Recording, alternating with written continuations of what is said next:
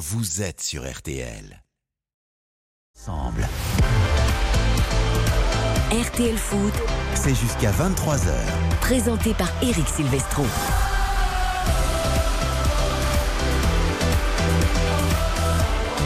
Bonsoir à tous, ravi de vous retrouver pour RTL Foot. Nous sommes ensemble jusqu'à 23h. Nous serons à Auguste Delaune ce soir pour l'affiche entre Reims et le Paris Saint-Germain. Auguste Delaune, où se trouve évidemment déjà Nicolas Georgerot qui sera au commentaire ce soir. Bonsoir Nicolas. Bonsoir Eric, bonsoir à tous. Il y aura du turnover dans les rangs du Paris Saint-Germain. On découvre tout ça dans quelques secondes avec toi. Les compos des deux équipes. Les acolytes sont là, évidemment, pour euh, cette belle soirée avec son beau blouson Grenat. Xavier Domergue. Bonsoir Eric, bonsoir à toutes et à Bordeaux tous. est en tête de la Ligue 2. Ah, c'est On va le découvrir dans peu de- quelques secondes. C'est pas tout à fait Bordeaux, mais un petit peu. Ouais, un petit peu quand voilà. même, un petit peu quand même. Bonsoir Karine Galli. Bonsoir Eric, bonsoir à tous. Moi j'ai l'impression que c'est plutôt un hommage à Metz. hein. Je suis désolé. C'est vrai, et parce que c'était Bordeaux-Metz. Exactement. Mais Bordeaux quand même en tête. Euh, Qu'est-ce qui se passe? Vous avez sorti le bonnet pour ceux qui nous suivent en vidéo sur. RTL.fr. Vous avez froid à ce point-là? Alors écoutez, j'ai le cheveu propre mais mouillé. Donc c'est important Ah de mettre un petit bonnet. Et il est vrai qu'il fait quand même très frais dans ce studio. Donc je me couvre. On est en période d'angine, de petits rhumes. J'ai un certain âge, vous le savez. Donc il faut être vraiment précautionneux. Je retiens les cheveux propres mais mouillés. C'est Donc important. bonnet. Ok, c'est très bien. Bonsoir Quentin Vasselin. Bonsoir Eric, bonsoir à toutes Il et a à les tous. cheveux propres aussi, mais il n'a pas de bonnet. En Non. revanche, il va nous donner le résultat de Ligue 2. Voilà, donc euh, Bordeaux a gagné 2-0 tout à l'heure contre Metz, donc c'est pour ça certainement que Xavier Domergue met un, un petit blouson euh, grenat en hommage à, sa, à ses bourreaux du jour, sa victime du jour. Voilà, bon, en tout cas, Bordeaux est leader. Dans les autres matchs, en ce moment, c'est la mi-temps. Donc Valenciennes mène 1-0 à la mi-temps contre le Paris FC. Quevilly-Rouen mène 2-0 contre Nîmes. Dijon mène 1-0 face à Amiens. 2-0 pour Le Havre contre Bastia. 1-0 pour Annecy contre Guingamp. Pau mène 1-0 contre Rodez. Grenoble, match à but, mène 3 buts à 2 contre Laval. Et enfin, Caen mène 1-0 contre Niort. Les matchs sont en train de reprendre. Et ça fait même 3-0 à l'instant pour Le Havre, figurez-vous, qui est deuxième du championnat et qui réussit aussi un très bon début de saison. Nous sommes samedi, qui dit samedi dit Conseil de l'Europe, le meilleur du foot européen. Après 20h30, nous parlerons euh, Serie A et Bundesliga, car il y a deux chocs euh, qui, un vient de se terminer. L'AC Milan a battu la Juventus 2 à 0 et re- rejoint le Napoli et l'Atalanta en tête. Et en Allemagne, Dortmund accueille le Bayern Munich pour l'instant 2-1 pour le Bayern. Il reste encore 10 minutes dans cette rencontre. Guillaume Maillard-Pacini, notre voix italienne, et David Lortelari, notre voix allemande, seront là tous les deux évidemment parce qu'on parlera aussi de Franck Ribéry et de sa retraite, lui qui est à la Saler... Saler... Ah, alors... Non, non, mais Salernitana. Salernitana. Pourtant c'est italien, c'est facile à prononcer. pourtant, Surtout que vous avez des origines Bah, un Bah évidemment. C'est Joe en général qui butait sur ce. C'était- sur la Bielefeld. Bielefeld.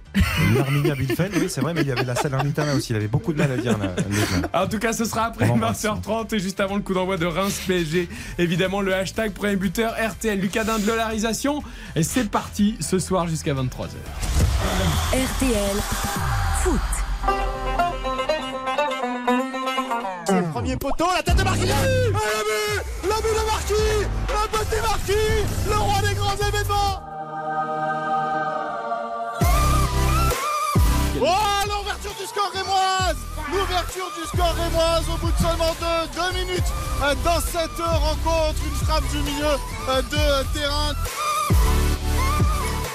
Reims, Paris Saint-Germain, c'est l'affiche du soir. Auguste Delaune, euh, match a priori déséquilibré entre le 17e euh, de la Ligue 1, spécialiste des cartons rouges, et le Paris Saint-Germain, leader. Nicolas Georgerot, découvrons les compos. On nous annonce pas mal de changements.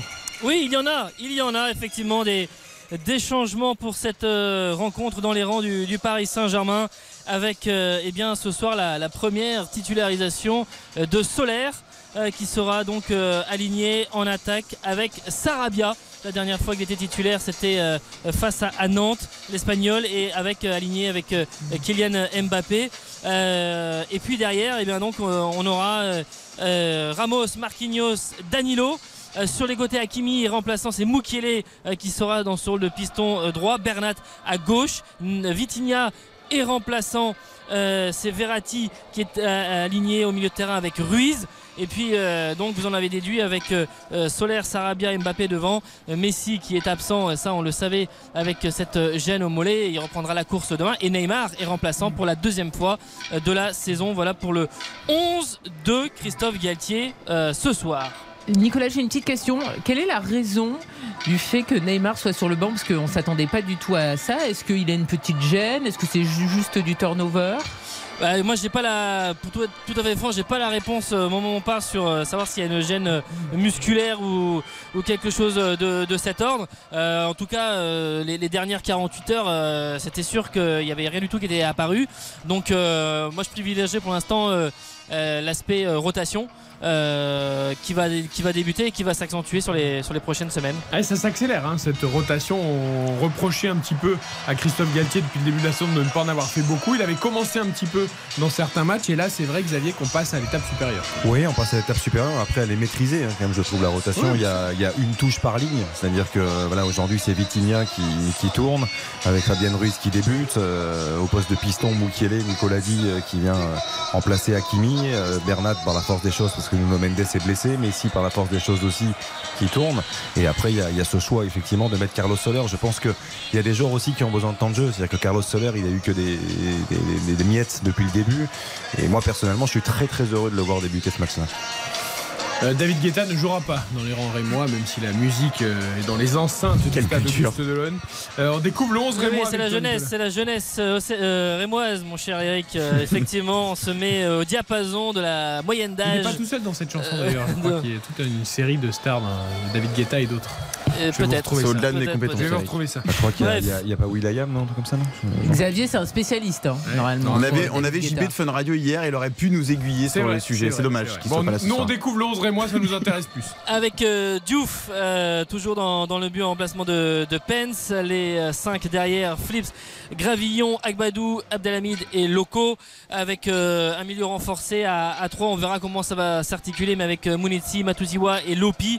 Et puis les deux de devant, ce sera Balogun et Zeneli. Voilà pour le 11 euh, du stade de Reims. Ok, très bien. Belle ambiance, belle température, un beau stade. Ça va être sympa. tem- température un peu fraîche, mais. Oh, euh, Nicolas, pas vous, pas le breton. Ah si, si, je vous assure. Oh. Je vous assure. Non, si ça tombe, ça tombe un peu. le- Ah ouais. Oui, bah évidemment, on est, Ouais. on est le 8 octobre. C'est évidemment. normal. Ah oui, c'est. quand même agréable, non?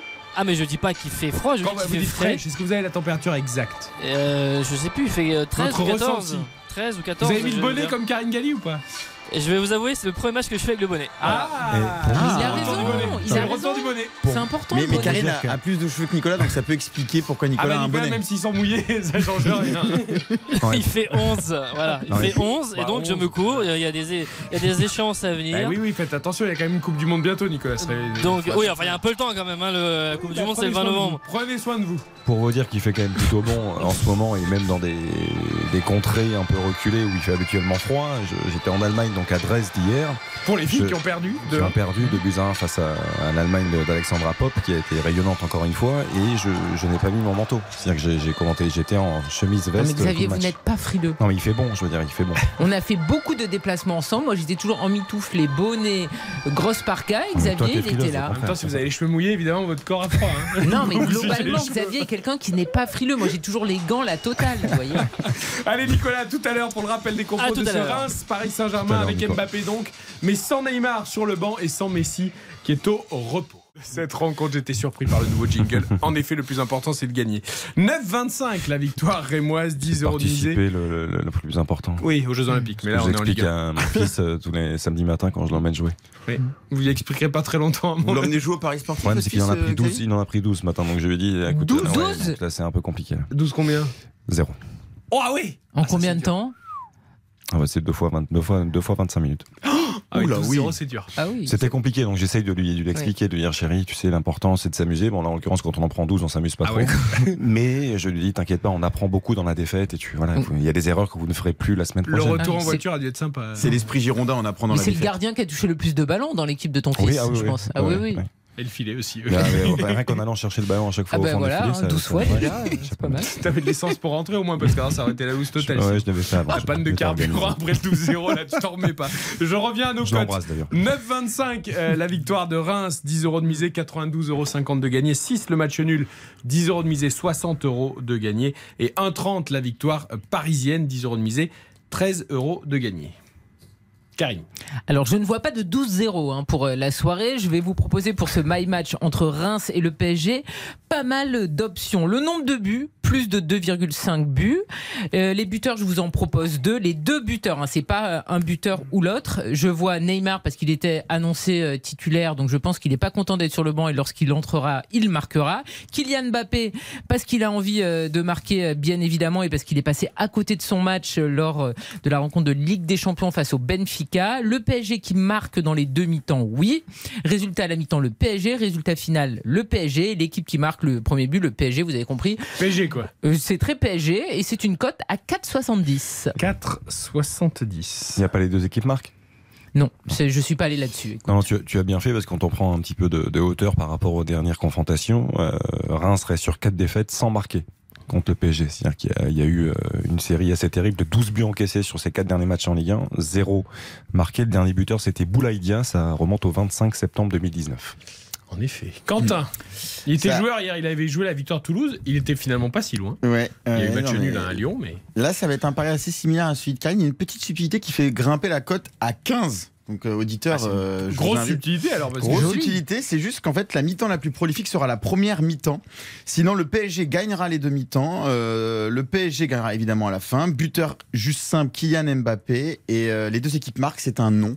Donc voilà le PSG va, on part sur au moins un 2-0 du coup minimum. Première mi-temps plus prolifique que la seconde. Et donc voilà c'est ça. Et donc ça fait une cote à 15. À 15, 10 euros de misée, 150 euros de gagné, c'est une affaire. Ah bah c'est une affaire. Talel est avec nous pour ses paris ce soir. Bonsoir Talel.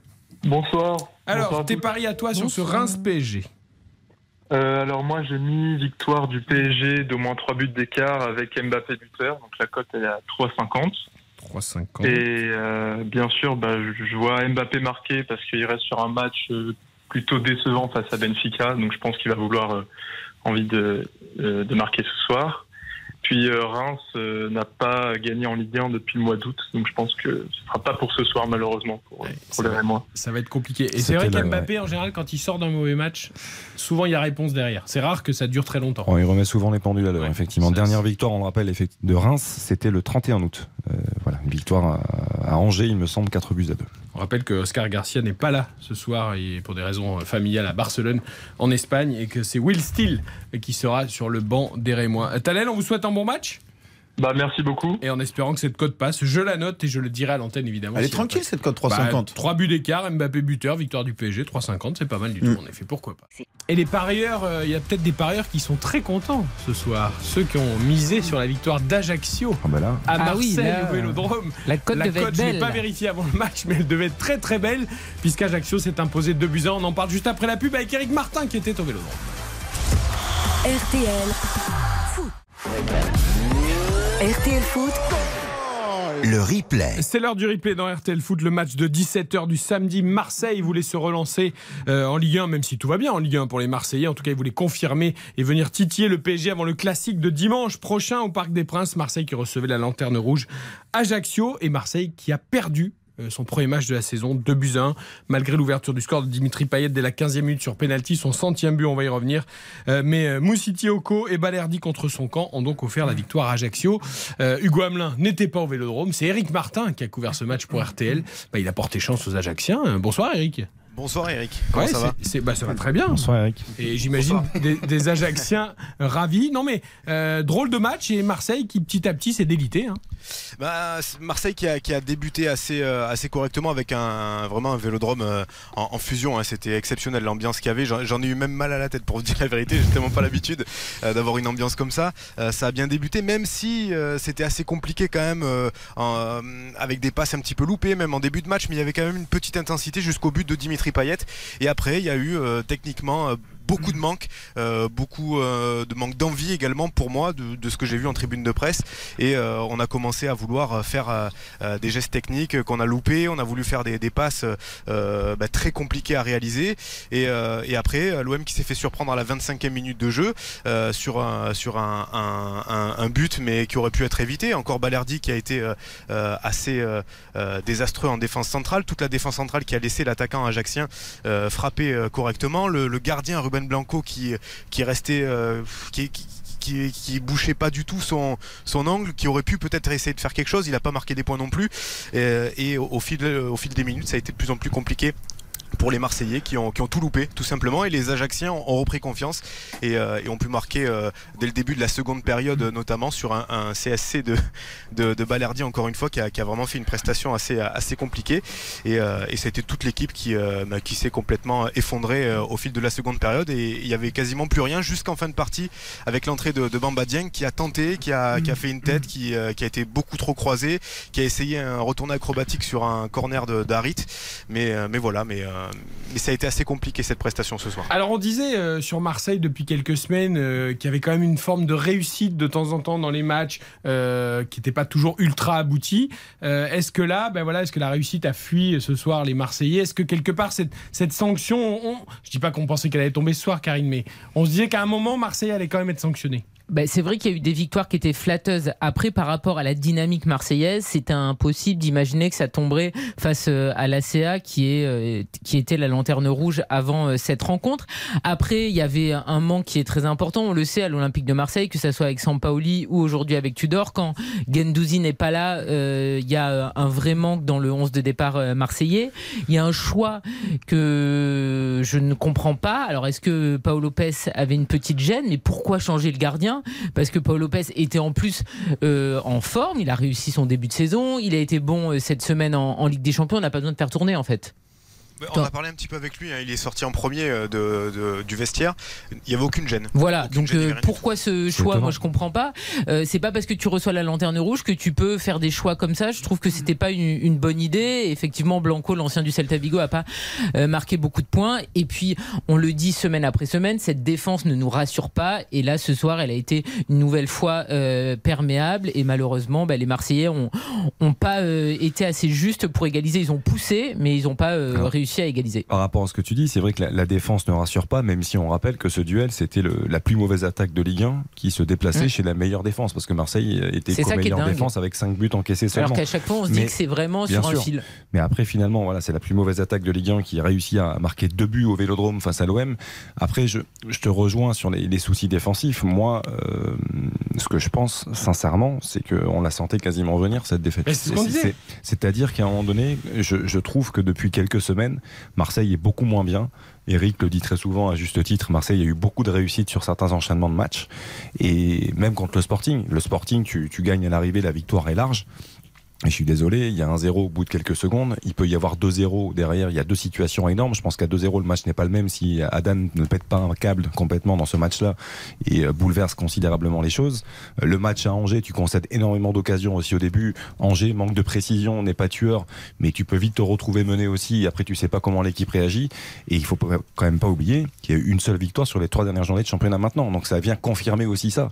C'est qu'il y a un gros coup de moins bien, je trouve, du côté de l'Olympique de Marseille. Et ça s'est ressenti encore une fois aujourd'hui. Alors les promus ne réussissent pas toujours à Marseille d'ailleurs. Non, les hein. promus ne réussissent pas euh, toujours à, à Marseille. Ils ont perdu trois de leurs quatre derniers matchs officiels lorsque Matteo Gendouzi n'est pas là. Donc ça, c'est une stat déjà qui me montre l'importance de Gendouzi dans ce dans ce match, dans ce dans cette équipe. Et l'OM a perdu trois de ses cinq derniers matchs à domicile face à des promus en Ligue 1. Ça, c'est impressionnant. C'était euh, c'était Lens en, en 2021, c'était Clermont euh, en février 2022, et c'est donc Ajaccio qui, qui s'impose aujourd'hui. Et, et autre euh, symptôme un peu euh, qui montre que Marseille a du mal contre les petits, c'est qu'ils perdent euh, souvent à domicile contre les lanternes rouges. Ils ont perdu contre Nîmes en décembre, euh, c'était c'était en 2021. janvier 2021, 2 buts à 1, et là ils perdent contre Ajaccio, donc c'est assez fréquent. Et donc euh, bon. Il faut rappeler aussi l'an dernier que Marseille était meilleur à l'extérieur, qu'ils avaient des difficultés à gagner à domicile. Et là, cette saison, leur première défaite intervient également à, à domicile.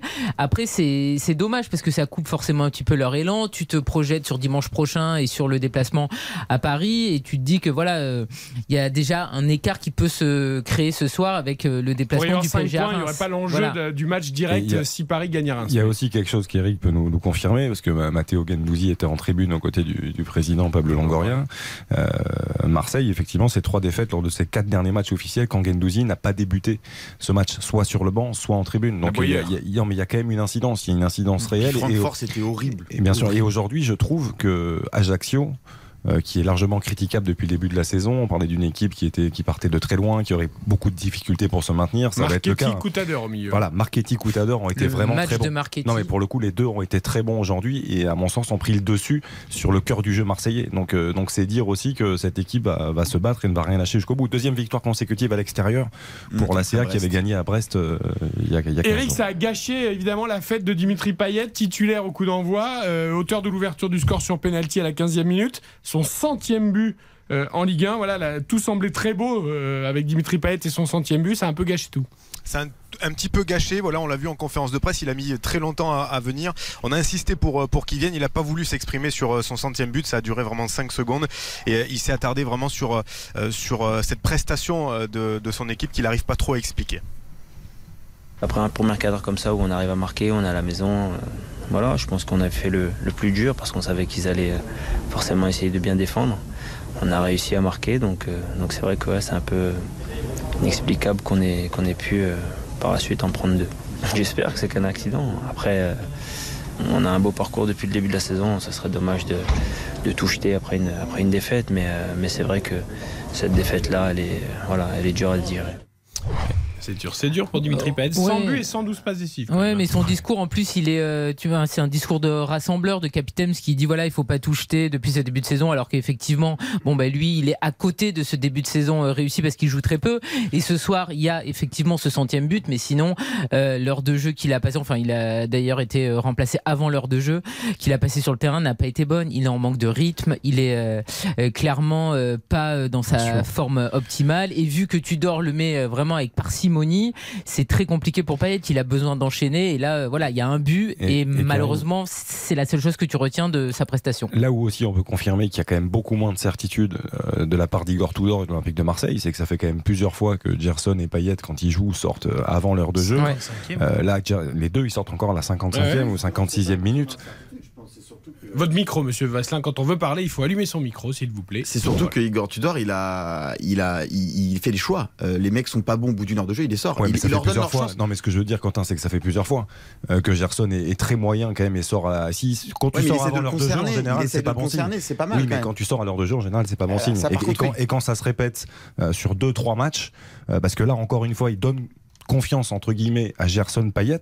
Oui. Les deux sortent avant l'heure de jeu et sont remplacés par Cengiz Under Et Harry, Euh, qui et était choix de Harit, Lisbonne. hein, qui, enfin, de- voilà, qui est- y a- Les exactement. titulaires, en fait. Il y a- Ouais, y y y une Les- rotation. il y a- y quelque chose qui peut s'instaurer, mais je trouve qu'il n'y a pas de vraie concurrence. Parce que Gerson et Payet, c'est un peu l'ombre d'eux-mêmes depuis. Ouais. C'est pas de la faute de Tudor, c'est de la faute des joueurs qui sont sur le terrain c'est de la faute pas bons je du dis Tudor lui prend les décisions. Je dis simplement, Quentin, que des, ça tourne pas si rond que ça en ce moment Ah, l'Olympique de Marseille, même si ils engrangent des points, ils engrangé des points jusqu'à maintenant. Eric, il y a aussi Alexis Sanchez qu'on sent un tout petit peu moins euh, explosif. hein, il a beaucoup donné, il a encore été décisif. Ah ouais. Euh, Il contre- extraordinaire cette. Oui, semaine. non, non, Très mais- bon. Oui, mais voilà, mais attention était non plus, attention non plus à ne pas le cramer à tous les matchs parce qu'il est indispensable. Ça. Euh, il, est, il a aussi son âge, il n'a pas joué tant que ça les dernières saisons. Donc s'il joue tous les matchs, tous les trois jours, euh, à Puis là, fond, il sort de deux matchs avec le Chili avec deux longs ça. déplacements. Il, bon, il a rejoué tout de suite. Euh, il va falloir faire attention aussi à Alexis Sanchez, quoi, à la gestion. Bon, on l'a senti un petit peu, un petit peu émoussé, Alexis Sanchez, et il était moins dans le pressing, mais il a été beaucoup moins servi. Il a été servi, euh, je sais pas si vous avez, vous vous avez sûrement vu, mais les, les- les passes qu'il recevait, c'était des, des avions de chasse euh, qu'il arrivait euh, parfois à, à- à- à contrôler. Il essayait des fois de, de décaler aussi euh, euh, Issa Caboret, mais ça a été compliqué pour le latéral droit aussi. Donc ça a été compliqué pour toute l'équipe, pour Alexis Sanchez aussi, qui avait l'air assez fatigué ouais, ce soir. ouais. Mais c'est normal, hein, de toute façon. Alexis Sanchez, il va falloir euh, le gérer. Et c'est vrai qu'en fait, c'est un petit peu surprenant finalement qu'il ait fait enchaîner parce que logiquement, dans, euh, dans ta continuité, là, tu avais un match très important cette semaine que tu as gagné face euh, au Sporting. Tu as un déplacement très important euh, qui arrive et il faut absolument aussi que tu gagnes en terre portugaise pour espérer continuer la Ligue des Champions. Donc euh, ça m'a surpris, moi, de le voir euh, cet après-midi alors que tu recevais la lanterne rouge. Mais bon, Après, il n'y a pas non plus 50 000 solutions. ah bah Et- oui, et surtout quand tu as Suarez Voilà, et qui Suarez, il euh, a, ça n'a pas n'apporte été rien. très concluant. Et je, là, il y a un retour en revanche. Pour moi, ce sera peut-être le point positif. Mm. Et Eric l'a dit très justement, c'est le retour de Bamba Dieng, Mm. euh, libéré de tout ce qui s'est passé ces Il dernières semaines. entrée. Il a fait une entrée, comme Eric le disait, euh, plutôt correcte. Je trouve qu'il a tenté des choses. Il a tenté un ciseau qui était difficile, mais voilà, on, on sent qu'il est, il est concerné. Je pense que ça, dans la rotation, dans la gestion d'Alexis Sanchez, ça peut aussi Mm. euh, être positif à l'Olympique Et de quand il rentre, il est ovationné par le Vélodrome. On sent que le Vélodrome euh, l'a dans son cœur. Écoutons aussi les Ajacciens quand même qui ont gagné ce match, qui sont Bien sûr. toujours évidemment 18e. Mais comme l'a dit euh, Xavier, deux victoires quand même lors des trois derniers matchs. Ça y est, le, le championnat corse est lancé, on va dire, Eric. Exactement, Olivier Pant- Pantaloni qui est revenu voilà, sur cette deuxième victoire consécutive à, à l'extérieur, sur la prestation de ses joueurs, mais on l'a aussi interrogé sur euh, peut-être voilà, le, le- le- le manque d'envie de l'Olympique de Marseille et la prestation marseillaise, et, euh, et il nous a fait une réponse bien claire. On peut l'expliquer de plusieurs manières. Il peut y avoir le fait de jouer la lanterne rouge du classement qui, qui, stimule pas forcément les, joueurs, qui pensent peut-être que le match va être plus simple, d'aut- d'autant plus qu'ils marquent assez rapidement. Je crois qu'à la 12e minute, il y a, il y a ce penalty. Euh, ils pensent peut-être avoir fait le plus dur. Euh, ça, c'est une chose. Et puis, il y a peut-être nous aussi qui, qui avons fait le, nécessaire pour les contrarier. C'est peut-être un coup, euh, un one-shot, comme on dit. Maintenant, j'espère que la semaine prochaine, face à Troyes, euh, on, on- on aura les mêmes ressources mentales et, et- et physiques euh, pour euh, aller chercher un nouveau bon résultat. Ouais, là aussi, on pensait à Ajaccio peut-être difficile à jouer en Corse. Et pour l'instant, les bons résultats sont à l'extérieur. Mais l'an dernier aussi en Ligue 2, finalement, ils avaient plutôt des bons résultats à l'extérieur, alors que c'est vrai par le passé, lorsque Ajaccio avait réussi déjà plusieurs fois la montée de Ligue 2 en Ligue 1, c'était plutôt euh, François, euh, oui, c'était plutôt à François Coty qu'ils étaient un- imprenables, mais ça a été un petit peu inversé. Après, il faut quand même rappeler, tout de même, Ajaccio, c'est une frappe cadrée sur vrai. le match. Ah oui. Voilà. Donc bon. Ça s'appelle l'efficacité. Ça s'appelle l'efficacité et ça s'appelle un CSC de Balerdi. Voilà. C'est c'est comme ça qu'on peut voir aussi. C'est aussi un CSC de Balerdi. Sur un très bon centre. Le, le but d'Ajaccio, c'est Moussiti Oko, quand même. Euh, C'est dire le niveau de Balerdi, notamment en défense centrale marseillaise. C'est un joueur qui joue en, en national il y a encore 2-3 saisons. C'est Bah, vraiment Balerdi. Hier, il va en conférence de presse, Balerdi. Il touche plus terre, le mec. il joue le titre. Il joue le titre. Le lendemain, but contre son camp. Il n'arrive pas à cadrer Moussiti Oko. Non, mais globalement, il est dans la continuité lui aussi. Bah non, parce Quand on qu'il est regarde. resté euh, sur 2-3 bons matchs et ça y est. Non, mais le- deux trois bons matchs. Non, C'est-à-dire que le match du Sporting, sous prétexte qu'il marque, c'est un bon match. Non, mais surtout Igor Tudor. Bah, c'est pas, aussi, c'est pas, c'est pas défensivement, c'est pas un bon match. Euh, il est Je sais pas pourquoi Tudor s'obstine avec ce gars. Le but que Marseille euh, encaisse lors du Sporting, c'est Balerdi qui, Qui ouvre regarde, la voie. regarde. Mon petit passe par là mais là, pour. c'est, là, c'est exactement pareil. Bah C'est-à-dire que. Moussiti Oko, il, il lui montre limite l'endroit où il faut qu'il se, réaxe pour prendre sa, chance pied gauche. Après, la frappe est, est magnifique. C'est son premier but en Ligue 1. Quentin le disait, ça fait partie des belles histoires parce Mm. qu'il découvre la Ligue 1, mais l'attitude défensive n'est pas bonne. Allez, si, on si on- juste voilà, si on entend Tudor, on a l'impression que c'est le Sergio Ramos des, des années Ouais, je comprends pas ce. Real Madrid, ce- donc c'est assez positif. euh, Bah, en même temps, euh, Il a- Bah, il défend il a- son il a joueur, il a raison. Oui, mais il le met titulaire quand même à tous les matchs. Ouais. Oui, mais là, il Qui avait pas Kolasinac. Qu'est-ce que tu voulais qu'il fasse il a pas Kolasinac, Non, mais. Bailly, le problème, c'est pas, que il peut pas enchaîner les matchs il plus. fonctionnait cette semaine en Ligue des Champions. Bailly, il a Gigo une, Mbemba, c'est les mêmes profils aussi, plutôt physiques. Et donc, Balerdi, santé fragile, Tous les matchs, Essaie de le relancer. Euh, merci Eric en tout cas de nous avoir fait euh, vivre ce Marseille-Ajaccio. Marseille qui a un rendez-vous très important euh, mercredi soir Oh contre oui. le Sporting Attention. à Lisbonne. Attention à la réaction quand même des Lisbonnettes après euh, leur non-match au Vélodrome. Ce sera évidemment sur RTL 20h45, 23h en Ligue des Champions, tout comme le PSG Benfica la veille le mardi soir. Eric Silvestro. C'est RTL Foot. Direction de l'Aune avec Nicolas Jean-Jean pour le rappel des compos de Reims, Paris Saint-Germain à 25 minutes du coup d'envoi. Et avec euh, donc des changements, on rappelle euh, Messi euh, qui, a une alerte au, au mollet et qui est forfait ce soir. Tout comme Nuno Mendes, Kimpembe, Sanchez dans les rangs du Paris Saint-Germain. Vitinha et Neymar sont euh, remplaçants. On aura donc euh, Donnarumma dans le but avec euh, une défense au niveau des centraux. Ramos, Marquinhos, Danilo. Mukiele à droite à la place d'Akimi. Bernat à gauche. Verratti associé à Ruiz au milieu de terrain. Les trois de devant. Euh, Solaire qui va avoir sa première titularisation. Sarabia et Kylian Mbappé. Voilà pour le 11 du Paris Saint-Germain. Le 11 Rémois. Diouf dans le but avec euh, Flips, Gravillon, Akbadou, Abdelhamid et locaux pour euh, cette défense à, à 5. Au milieu de terrain, Mounetsi, euh, Lopi et Matusiwa. Et devant Balogun et Zeneli. Merci beaucoup Nicolas. À tout à l'heure pour euh, les dernières infos et l'entrée des deux équipes sur la pelouse. La Ligue 2, on l'oublie pas. Quentin Vasselin, les scores évoluent. J'ai cru voir notamment Amiens qui a égalisé contre Dijon. Oui, on joue la 80e minute sur toutes les pelouses de Ligue 2. Amiens, un partout contre Dijon, alors qu'Amiens est à 10 contre 11. Caen mène 1-0 contre Niort. Grenoble mène 3 buts à 2 contre Laval. Annecy euh, mène 1-0 à Guingamp. Le Havre cartonne Bastia 3-0 pour le moment. Valenciennes mène toujours au Paris FC qui est réduit à 10, un but à 0. Rodez mène 2 buts à 1 sur la pelouse de Pau. Quevilly mène 3-1 contre Nîmes. Et tout à l'heure, tout à l'heure.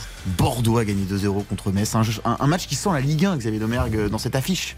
Et aussi parce que un- Bordeaux prend la première place. Un match qui sent la Ligue 1 avec un nouveau but de Josh Maja. Bon, certes sur penalty, mais bon, Il a trouvé faut- son niveau, Josh Maja, je Il crois. faut, il faut les marquer. Donc euh, non, mais important qu'il reste au club. Il le confirme. Et euh, je voulais juste avoir un mot pour un ancien Bordelais qui a permis à- au BVB à Dortmund de, de prendre le, le nul contre le Bayern. C'est Anthony Modeste. Eh ben, Oui, mais tu m'avais annoncé une victoire, hein, je te rappelle.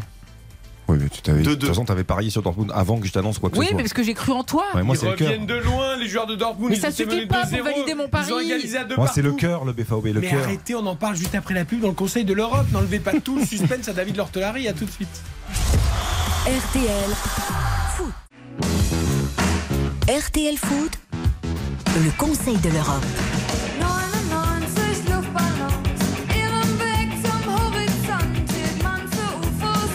Néna.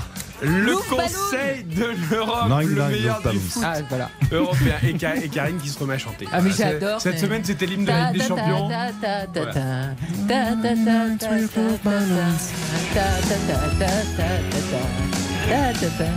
je la coupe pas pendant la chanson. Vous êtes impressionné. C'est un grand moment, c'est un grand moment. Je savoure. Ce soir, nous allons parler Bundesliga et Serie A italienne pour des gros matchs, des chocs de la fin d'après-midi et bien sûr pour l'annonce de la retraite de Franck Ribéry, lui euh, qui est à la Salernitana, décidément je vais pas y arriver ce soir, et euh, qui a joué tant d'années au Bayern Munich. Nos voix allemandes et italiennes sont là. Bonsoir David Lortolari. Servus, salut Eric, salut à tous. Vous êtes complètement, vous avez complètement craqué, mais en Allemagne ils ont aussi complètement craqué un match de dingue. Ah oui, Dortmund Bayern, on y revient. Et bonsoir Guillaume Maillard Pacini, notre voix italienne. Buonasera à tout le monde. Ça a été plus simple entre Bonsoir, Milan et la. Juve, Ça a ce soir qui a gagné 2-0. oui, ça a été équilibré pendant 20 minutes et ça s'est vite décanté après. Voilà, et après le Milan s'est imposé. On parlera évidemment de Franck Ribéry. On commence avec toi, David, parce que c'est vrai que ce Dortmund-Bayern, ça semblait plier assez vite. 2-0 pour le Bayern, et puis bah, une fin de match complètement folle. Oui, euh, on a cru que c'était plié. Je pense que Julian Nagelsmann, l'entraîneur du Bayern, a dû croire aussi un peu que c'était fait en faisant des changements un peu. euh, euh, un peu condescendants, si je puis dire. Il a aligné une défense euh, inédite à partir du moment où il y a eu 2-0 avec euh, Stanisic euh, d'un côté, Mazraoui de l'autre, que vous connaissez à peine. Je vous fais pas insulte en disant cela. Et puis, Quand même, euh, on suit bah, l'Ajax quand même, euh, David. Non, mais- Dis donc, Bien c'est pas la défense non, mais- type du Bayern. Non, non, je Voilà. plaisante. non mais c'est- voilà, c'est une défense qui n'avait jamais été alignée en compétition avec euh, De Ligt et Upamecano par ailleurs en- en- dans l'axe central. Euh, et puis et puis euh, Dor- Dortmund lui, poussé par son public bien sûr, un stade plein à Dortmund évidemment avec une grosse ambiance. Il a cru et a bien fait puisque le jeune Moukoko, euh, le jeune attaquant de Dortmund à qui l'entraîneur avait fait confiance d'entrée de jeu, a été récompensé de ses efforts en marquant un joli but et à 2-1, évidemment, tous les scénarios sont possibles. Et Anthony Modeste, qui était sur le banc parce qu'on comptait pas trop sur lui, avec euh, euh, très très peu de résultats récemment depuis son, son arrivée de Cologne à Dortmund, il était très peu pertinent sur le terrain. Et bien à la 94e minute, Anthony Modeste a surgi, un coup de tête, Neuer est battu et finalement deux partout. Et Anthony Modeste est encore en train d'être interviewé, pardon, Interviewé. interviewé par nos confrères de la télévision allemande au moment où on parle parce que il est passé dans ce match-là de ridicule avec une action euh, Ah oui. toute faite qu'il a manqué contre Neuer qui était assis dans ses buts et il a pourtant manqué le, le- le- le cadre, il a manqué de marquer mais derrière il se rattrape et il est le héros de Dortmund. Ça n'est qu'un point pris ce soir pour Dortmund chez lui mais c'est un point qui ressemble à une victoire. Avec vraiment voilà, des, des joueurs de Dortmund qui se sont arrachés sur le dernier ballon. Le gardien était monté aussi pour un dernier coup franc. Ça a duré cette action euh, euh, bien 2 minutes 30 avant qu'on aboutisse à la, à la tête de Modeste. Tu as, cité, tu as dit un mot qui m'intéresse, David, c'est condescendant pour les choix de Nagelsmann. Est-ce que ce Bayern est un peu condescendant? Est-ce que cet entraîneur est un peu condescendant Bah, Euh, c'est- la sensation que j'ai eue à ce moment-là et, et je sais qu'un certain Lothar Matthäus, qui est, qui est analyste, consultant euh, euh, à la télévision allemande, a, a un peu dit la même chose. J'ai écouté un peu, j'ai prêté l'oreille à ce qu'il disait. Il le disait avec un léger sourire. À, à 2-0, vous êtes le Bayern, vous gagnez les duels, euh, deux duels sur trois dans le match, vous estimez que c'est terminé. On peut comprendre. C'est très mais, mais étonnant. même David dans, dans, dans l'attitude je trouve que effectivement par moment il y a un peu de suffisance mais je peux je peux aussi entendre et le comprendre parce que quand on regarde le match très sincèrement on était un peu déçus les classiqueurs c'est des matchs où il y a quand même beaucoup d'intensité ça va d'un but à l'autre et on était un peu déçus même en termes d'ambiance jusqu'à ce but Marco de Reus manque à Dortmund. bien hein. sûr évidemment ça fait un soleil Il tout est manque absent, tout est est dépeuplé. Bah oui, c'est pour ça que je dis il manque à Dortmund. mais Marco Reus manque, manque à tout le monde quand quand il n'est pas sur une pelouse de football. Mais, Ah bah, on mais- y pense tous les jours. mais bien sûr, moi oui, Tous en tout jours. cas. Mais, euh, mais non, après, je trouve que le match était un peu décevant jusqu'à ce but de Moukoko qui, là, pour le coup, a enflammé complètement les débats. On a retrouvé le Westfalen Stadion qui a poussé, on a retrouvé euh, Dortmund qui, qui s'est porté vers l'attaque. Et la gestion de Nagelsmann et la gestion du Bayern n'a pas été bonne sur ce match-là. Mais oui, et, et- et j'ajoute, pardon de vous couper, j'ajoute qu'il y a eu euh, une petite ombre à un tableau qui pourrait, par ailleurs, un match nul à Dortmund, c'est pas des, c'est pas déshonorant pour le Bayern, mais il y a eu l'expulsion de Kingsley Coman dans les dans les dix dernières minutes pour un deuxième carton jaune, un geste d'anti-jeu, et l'arbitre a, a suivi son sa logique du match, c'est-à-dire qu'il avait commencé à distribuer les cartons tôt dans le match, et forcément à l'arrivée, ça finit par se payer, et le Bayern termine à 10 les les les huit dix dernières minutes, et finalement, effectivement, ça participe peut-être de ce qu'on disait sur ce un petit peu, sinon du mépris, du moins on prend un peu de haut les adversaires et on perd deux points qui sont précieux ce soir. Ki- Kingsley Coman, qui on le rappelle, euh, Karine, était euh, sur le banc. C'est Serge Gnabry qui a commencé. Et Il qui, est encore une fois, a eu ouais. un match très Difficile. très compliqué et qui a été malheureusement sanctionné très tôt dans le match. Il a un début de saison compliqué, contrairement à Sané qui a encore marqué et qui lui brille plutôt. Karine. Oui, ce que, hum, ce que je voulais te demander, c'est qu'en fait, le Bayern, depuis le début de la saison, on est déjà à 4 matchs nuls, donc c'est quand même énorme sur 9 journées. On parle du Bayern de Munich.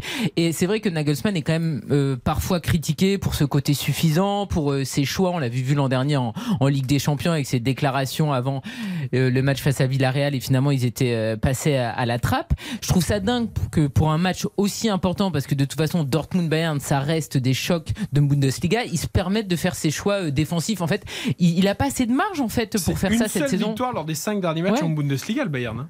Oui, alors ils, ils se, ils se sont, disons, disons que la courbe de forme, la courbe de performance remontait brutalement Oui, parce que il y avait eu deux victoires contre des adversaires quand même modestes. Le Bayer Leverkusen qui n'allait pas et qui a qui a dégagé son entraîneur au profit de Xavi Alonso, on en Ah, dira qui, un mot. qui va plutôt bien. ouais. 4-0 euh, mais à l'époque et 4 et 5-0 contre le Victoria Pilsen mais évidemment que ça n'est ni Villarreal ni un grand d'Europe néanmoins ça avait quand même redonné de la confiance au Bayern peut-être un peu trop de confiance justement et je suis d'accord il y a, y a- faut dire aussi qu'il y a, il y a tellement de d'ego à, à, à garder sur le grill. Il y a tellement de bons joueurs dans cette équipe que Nagelsmann se perd peut-être lui-même à un moment donné dans le fil d'un match, dans une composition d'équipe. Euh, effectivement, Xavier, tu as raison. De, Gnabry, c'est pas du tout ça en ce moment. Il a été titularisé. Ça peut être une façon de lui rendre la confiance, par exemple. Mais en cours de match, J'insiste sur ces, ces changements défensifs. Euh, quand j'ai vu les, les- la défense complètement inédite, je me suis dit tiens, ben voilà un argument pour se faire euh, donner le bâton pour se faire battre. Et- Et, à l'arrivée, il s'en faut de peu pour que le Bayern s'impose malgré tout. Mais Dortmund mérite son point avec la avec la hargne qui le caractérise. Et, et pourtant, Niklas Zule euh, les a aidés. hein. Ils- Oui, ils ont- alors ils il- ont- mais- ils mais ont- justement, Terzic avait tenté un coup de, un coup de l'autre côté en mettant Zule latéral, Ah ce qu'il avait été par le passé hein, à Offenheim. C'est un bon joueur de ballon, mais on le connaît beaucoup plus comme. David, David, comme tu- non, je, je peux pas te laisser dire ça. Je- je- non, un bon joueur Ah, si, de c'est ballon, un- Il c'est. est à droit quand même, Niklas Zule. David, moi, je, ouais, après, je- je- j'ai beaucoup de mal avec Niklas Zule. D'ailleurs, je trouve que sur la frappe de Leroy Sané, à un moment donné, il peut défendre, il peut sortir aussi. Il n'est pas obligé de l'accompagner, de mettre deux heures et demie à se tourner. Mais euh, Bon, alors il y a des choix, il y a beaucoup de choix, j'ai bien compris au Bayern, il y a beaucoup de très bons joueurs. Massimiliano Allegri, lui, il n'a pas ce genre de problème à la Juve parce qu'il manque de joueurs de qualité. On l'a vu contre le Milan, Guillaume Maillard Pacini. La Juve avait fait un, plutôt un bon début de match d'ailleurs. Le, le premier quart d'heure était plutôt intéressant, avec Tu beaucoup d'impact. Rabiot. Rabiot a bien débuté le match dans la foulée de Une son match de Ligue des. Champions. Et puis, et puis bah, Milan est plus fort, c'est tout. Quoi. Ouais, et on peut rappeler aussi que Milan avait plusieurs blessés. Hein. Il n'y avait pas que, que la Juve. Et c'est vrai que le, le choc a tourné court, contrairement à, à du côté de, de David. La Juve a joué 20-25 minutes de, de haut niveau. Et comme souvent cette saison, elle s'est rapidement éteinte. Et on a revu un Milan quand même qui s'est réveillé parce qu'il faut rappeler qu'ils avaient pris 3-0 euh, à Londres contre Chelsea mercredi. Donc il y avait quand même une grosse claque européenne et on attendait une réponse du, champion d'Italie. Et c'est vrai que qu'aujourd'hui on a eu la réponse du champion avec euh, une équipe à la hauteur. Bonne nouvelle pour les Bleus, Théo Hernandez est revenu. Il a fait un très gros match, euh, Théo Hernandez. Donc euh, voilà, il y a aussi des bonnes nouvelles pour les Bleus. Giroud a joué presque tout le match, il est sorti à, à 20 minutes de la fin. Mais en tout cas voilà, sur le sur le papier, on s'attendait quand même à un choc plus plus équilibré. Et c'est vrai que cette Juve-là est déjà reléguée à 7 points du Milan, qui est troisième. Euh, et demain, elle peut être reléguée à 10 points du Napoli leader, euh, si, si ça gagne à, à Crémone. Donc, euh, au-delà de, de la belle victoire qu'il y avait contre le Maccabi cette semaine en Ligue des Champions, la Juve a encore déçu. Et je peux vous assurer que sur les réseaux, les, les supporters de la Juve encore ont relancé le Allegri out. Mais bien sûr, mais Guillaume, il de- peut pas y avoir de miracle. Tu vas pas faire d'une équipe de, de, de moyens une super équipe, même si tu travailles. Enfin, à un moment, euh, il y a des limites. Et surtout, et surtout, euh, du côté du Milan, il y a encore 3-4 blessés. Mais contrairement à la Juve, il y a une identité de jeu, il y a un jeu tout court. Et donc les nouveaux joueurs, Gabia par exemple, était aligné dans la, dans la défense centrale. Kalulu était aligné arrière droit. Brahim Diaz était euh, aligné ailier droit. Donc il y a beaucoup, beaucoup de changements aussi côté Milan. Mais quand il y a une identité de jeu dans l'équipe, tout de suite, bah, ça continue à tourner. Et oui. du côté de la il n'y avait pas ça. Il y a quelque chose quand même qui me qui m'interpelle quand je vois le, le, le 11 de la UE aujourd'hui parce qu'il a, il a joué quoi? Il a joué en 4-4-2. On est d'accord? Oui, avec avec Quadrado, devant, Kostic dans les couloirs. Je veux dire, euh, Quadrado et Kostic, ce ne sont pas des milieux de terrain de couloir. Je veux dire, ça, ça l'était à l'époque. Je veux dire, Quadrado aujourd'hui, il est bon où? Et Kostic, il est, et Kostic, il est bon dans quel rôle? Ils sont bons quand ils ont trois centraux derrière et qu'il faut bouffer le couloir et qu'ils ont plus d'espace. Et je, je ne comprends pas qu'un technicien comme euh, Massimiliano Allegri ne puisse pas avoir ce recul-là à certains moments et ça lui permettrait également de faire d'autres choix En fait, à, à certains postes. Je veux dire, Kostic à l'Eintracht, il était bon dans un rôle de piston parce qu'il est capable de répéter les efforts, le rôle vraiment délié pur. euh, il sait, il sait pas trop le maîtriser. Non, mais le truc- que maîtrise Allegri. Non, et puis le truc, c'est alors c'est vrai que Ah c'est pas bah, le football d'Allegri. c'est pas le football d'Allegri. Allegri, il est à ce encore moment-là, dans tu les mets- années et à ce moment-là, 90, tu mets pas. Kostic euh, Et, après, il y a le problème que. Milik s'était un peu imposé aux côtés de Vlaovic, Guillaume. C'est ça hein, qui fait qu'on rejoue avec deux pointes. Et comme Chiesa n'est toujours pas là et qu'il n'y a plus d'ailier, euh, C'est un foot d'un autre suspendu. temps. Ouais. Et Et, Di Maria Maria suspendu, suspendu ce soir. bien sûr. Euh, on rappelle qu'il a donné trois passes D contre le Maccabi cette Ouais. semaine. Donc euh, c'est vrai que alors ce serait peut-être un peu gros de dire que la Juve est déjà dépendante de Di Maria, mais c'est un joueur qui techniquement déjà a pris sa place et a pris son, son poste de titulaire Bien à la. Juve après seulement quelques mois. Et on rappelle qu'il a été absent pour une blessure et pour une suspension maintenant. Et c'est vrai que ce duo Milik-Vlahovic ce soir n'a pas existé. Euh, face à la défense du, du Milan, mais surtout au-delà du jeu, on a aussi un manque de personnalité. On s'attendait quand même à une, à une réaction de la Juve qui aujourd'hui quand même bah, jouait pas pas le titre, mais jouait quasiment sa Ouais, survie pour dans, dans la lutte au, au Scudetto. Et aujourd'hui, comme je le disais avant, euh, si demain Naples gagne, elle est régulière à 10 points. Et on est on n'est même pas à, à un tiers du championnat. Donc la Juve aujourd'hui, et surtout Allegri, c'est vraiment ça qu'il faut dire, c'est vraiment le ressenti qu'il y a à Turin, c'est qu'il y a vraiment une fracture entre Allegri, les supporters, et on se demande même si le vestiaire aujourd'hui, on l'a vu avec Bonucci, il y a quelques frictions quand même, on se demande même si le vestiaire continue à suivre Massimiliano Allegri parce que dans un football qui a évolué, dans un football qui a changé, aujourd'hui Allegri semble complètement dépassé. Écoute, je déteste dire ça les entraîneurs, mais Allegri, il est has-been. C'est tout. C'est, c'est- non mais c'est, ça a été un très grand entraîneur. Il a gagné beaucoup de titres, mais aujourd'hui, Mais on peut pas dire qu'il soit déjà has-been. Mais si. Mais Mais- non, mais regarde, Carlo Ancelotti, il a eu une période de creux. eh ben et oui, puis- bah, il s'est relancé. Mais Eh ben là, oui, eh ben aujourd'hui, voilà, donc mais- tu peux pas le dire mais que quelqu'un est has-been aujourd'hui, il n'a pas la solution Allegri. Mais non, si. mais peut-être que c'était pas une bonne idée de revenir à la Juventus. Et ça, ces idées à chaque fois de rappeler des anciens. Il y a un moment, c'est euh, en On fait parle de toujours. À l'Olympique. Ouais, c'est toujours faire de- du neuf avec du vieux, c'est fatigant. Mais je veux dire, Carlo Ancelotti, il est parti à Naples, il est parti à Everton, euh, et finalement, il a fait quoi Un retour gagnant au Real? Alors, tu vas pas tout de suite nous enterrer Allegri, tout non, de même. je l'enterre pas, mais je pense qu'il faut passer à autre chose pour pouvoir. Ah, mais pour la Alors, Juventus. une- une- une- oui, vas-y, Guillaume. Et non, non, surtout, euh, ce qu'on peut dire aussi, c'est qu'il s'est enfermé un peu dans son personnage, vous savez, de euh, voilà, de protecteur du, d'entre guillemets, du non-jeu, du conservatisme. Et il a du mal. Par exemple, vous savez, Stefano Pioli, qui a gagné le titre avec Milan l'année dernière, qui a, qui a renouvelé bah, tout son bagage aussi du jeu, était un entraîneur comme Allegri avant, quand il était à Fiorentina, quand il était à la Lazio. Sauf qu'Allegri aujourd'hui s'enferme un peu dans son personnage qu'il a créé lui-même, avec ses petites déclarations sur le cortomuso, sur. Et, et c'est vrai qu'aujourd'hui, eh ben, on a l'impression qu'il a pas envie de, bah, de, de suivre le football. Alors qu'à contrario, Pioli, il se réinvente. Ah oui. Il se réinvente, Exactement, et il, change, exactement. il change des choses, il s'adapte. Et Bien sûr. aujourd'hui, typiquement, un Raphaël Leao, il est- a été brillant. Il a, pourtant, il n'a pas marqué. Il a marqué Il n'a pas été décisif, mais il touche deux fois le poteau. il a fait un match. ses joueurs, au Il a fait un match euh, éblouissant. Messieurs, je voudrais quand même que vous me donniez votre sentiment en Allemagne et en Italie de l'annonce de la retraite de Franck Ribéry, puisque évidemment là il est en Italie, mais il a surtout marqué l'histoire du Bayern. Euh, David, l'annonce de la retraite de Ribéry, comment c'est accueilli en Allemagne? Oh, der Filou, der Filou, comme on disait en Allemagne. Les hommages, non, mais les hommages sont, les hommages sont assez, euh, assez écrasés par l'actualité aujourd'hui. C'est-à-dire qu'il y a ce, ce classiqueur, mais, mais ils sont néanmoins unanimes. C'est-à-dire que Franck Ribéry, les 12 ans au Bayern, euh, c'est euh, énormément d'anecdotes qui reviennent. C'est un joueur qui avait empilé les passes décisives. Reprenez un petit peu les chiffres, vous allez être euh, bluffé encore une fois. Buteur aussi parfois. Et puis et puis on se rappelle surtout en Allemagne de cette de cette entente euh, incroyable parce que ça a été par moments des je t'aime moi non plus avec Ariane Robben de telle sorte qu'on disait Robéry, Robben, Ribéry. Ah, c'est euh, c'est une légende au Bayern et forcément ça dépasse le Bayern puisque tout le monde avait fini par l'aimer en Allemagne sachant ces petits dérapages, ces petites sorties de route, petites ou grosses, mais les acceptant parce que le personnage était tellement, euh, tellement appréciable. Attends, juste petite question. Der filou, c'est comme chez nous, ça veut dire euh, filou ou Oui, a- filou. Ah, Filou, parce d'accord, que ça- ça voulait dire- Oui, j'ai bien compris, mais peut-être que filou c'était à- un mot aussi Ah en allemand et je me Non, suis dit ça non, c'est le mot français. Ah, les Allemands sont contents de savoir prononcer un Le mot en français. Ah, Oui, il oui, l'appelait Der filou, c'est trop mignon. Der Filou, ça lui va bien, je trouve. Très marrant. Ju- Juste par rapport à ce que disait David, en Bundesliga, juste en Bundesliga, hein, les, les chiffres avec le Bayern, c'est 273 matchs de Bundesliga, 86 buts, 120 passes décisives.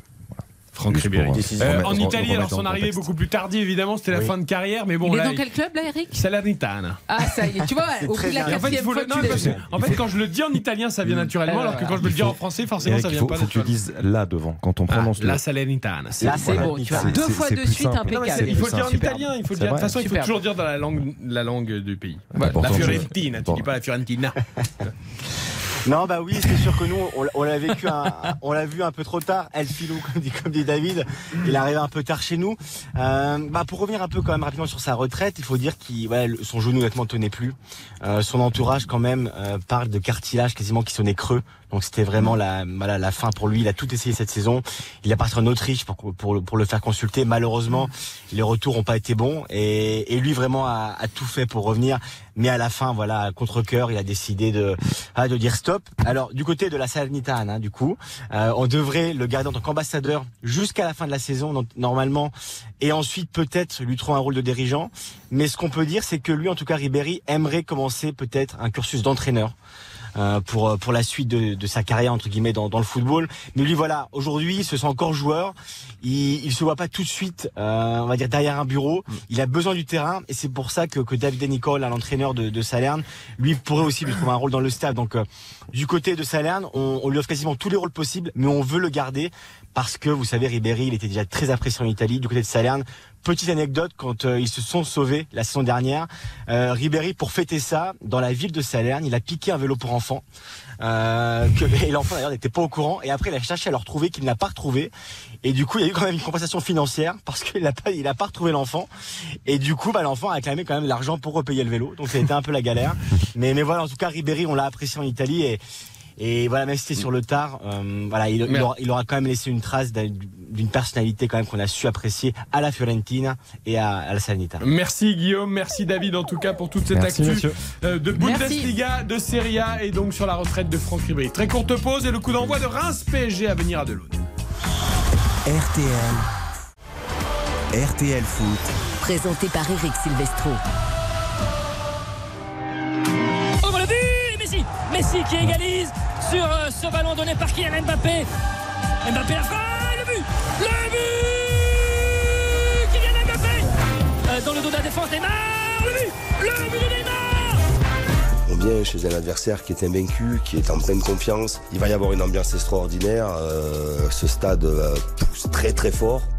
Oui, pendant 5 ans que j'ai joué à Porto, c'était tous les jours difficile de jouer ici parce que c'est un stade qui est 65 000 spectateurs, c'est ambiance chaude. Euh, Will Steele sur le banc ce soir à la place d'Oscar Garcia pour ce Reims PSG à Delaune euh, avec de la belle ambiance, un coup d'envoi imminent de Kylian Mbappé. Nicolas Georgerot, le Oui. hashtag premier buteur RTL de ce match. euh, Eh bien, ce sera solaire. Non, mais Nico, Il a fait exprès, il a fait exprès.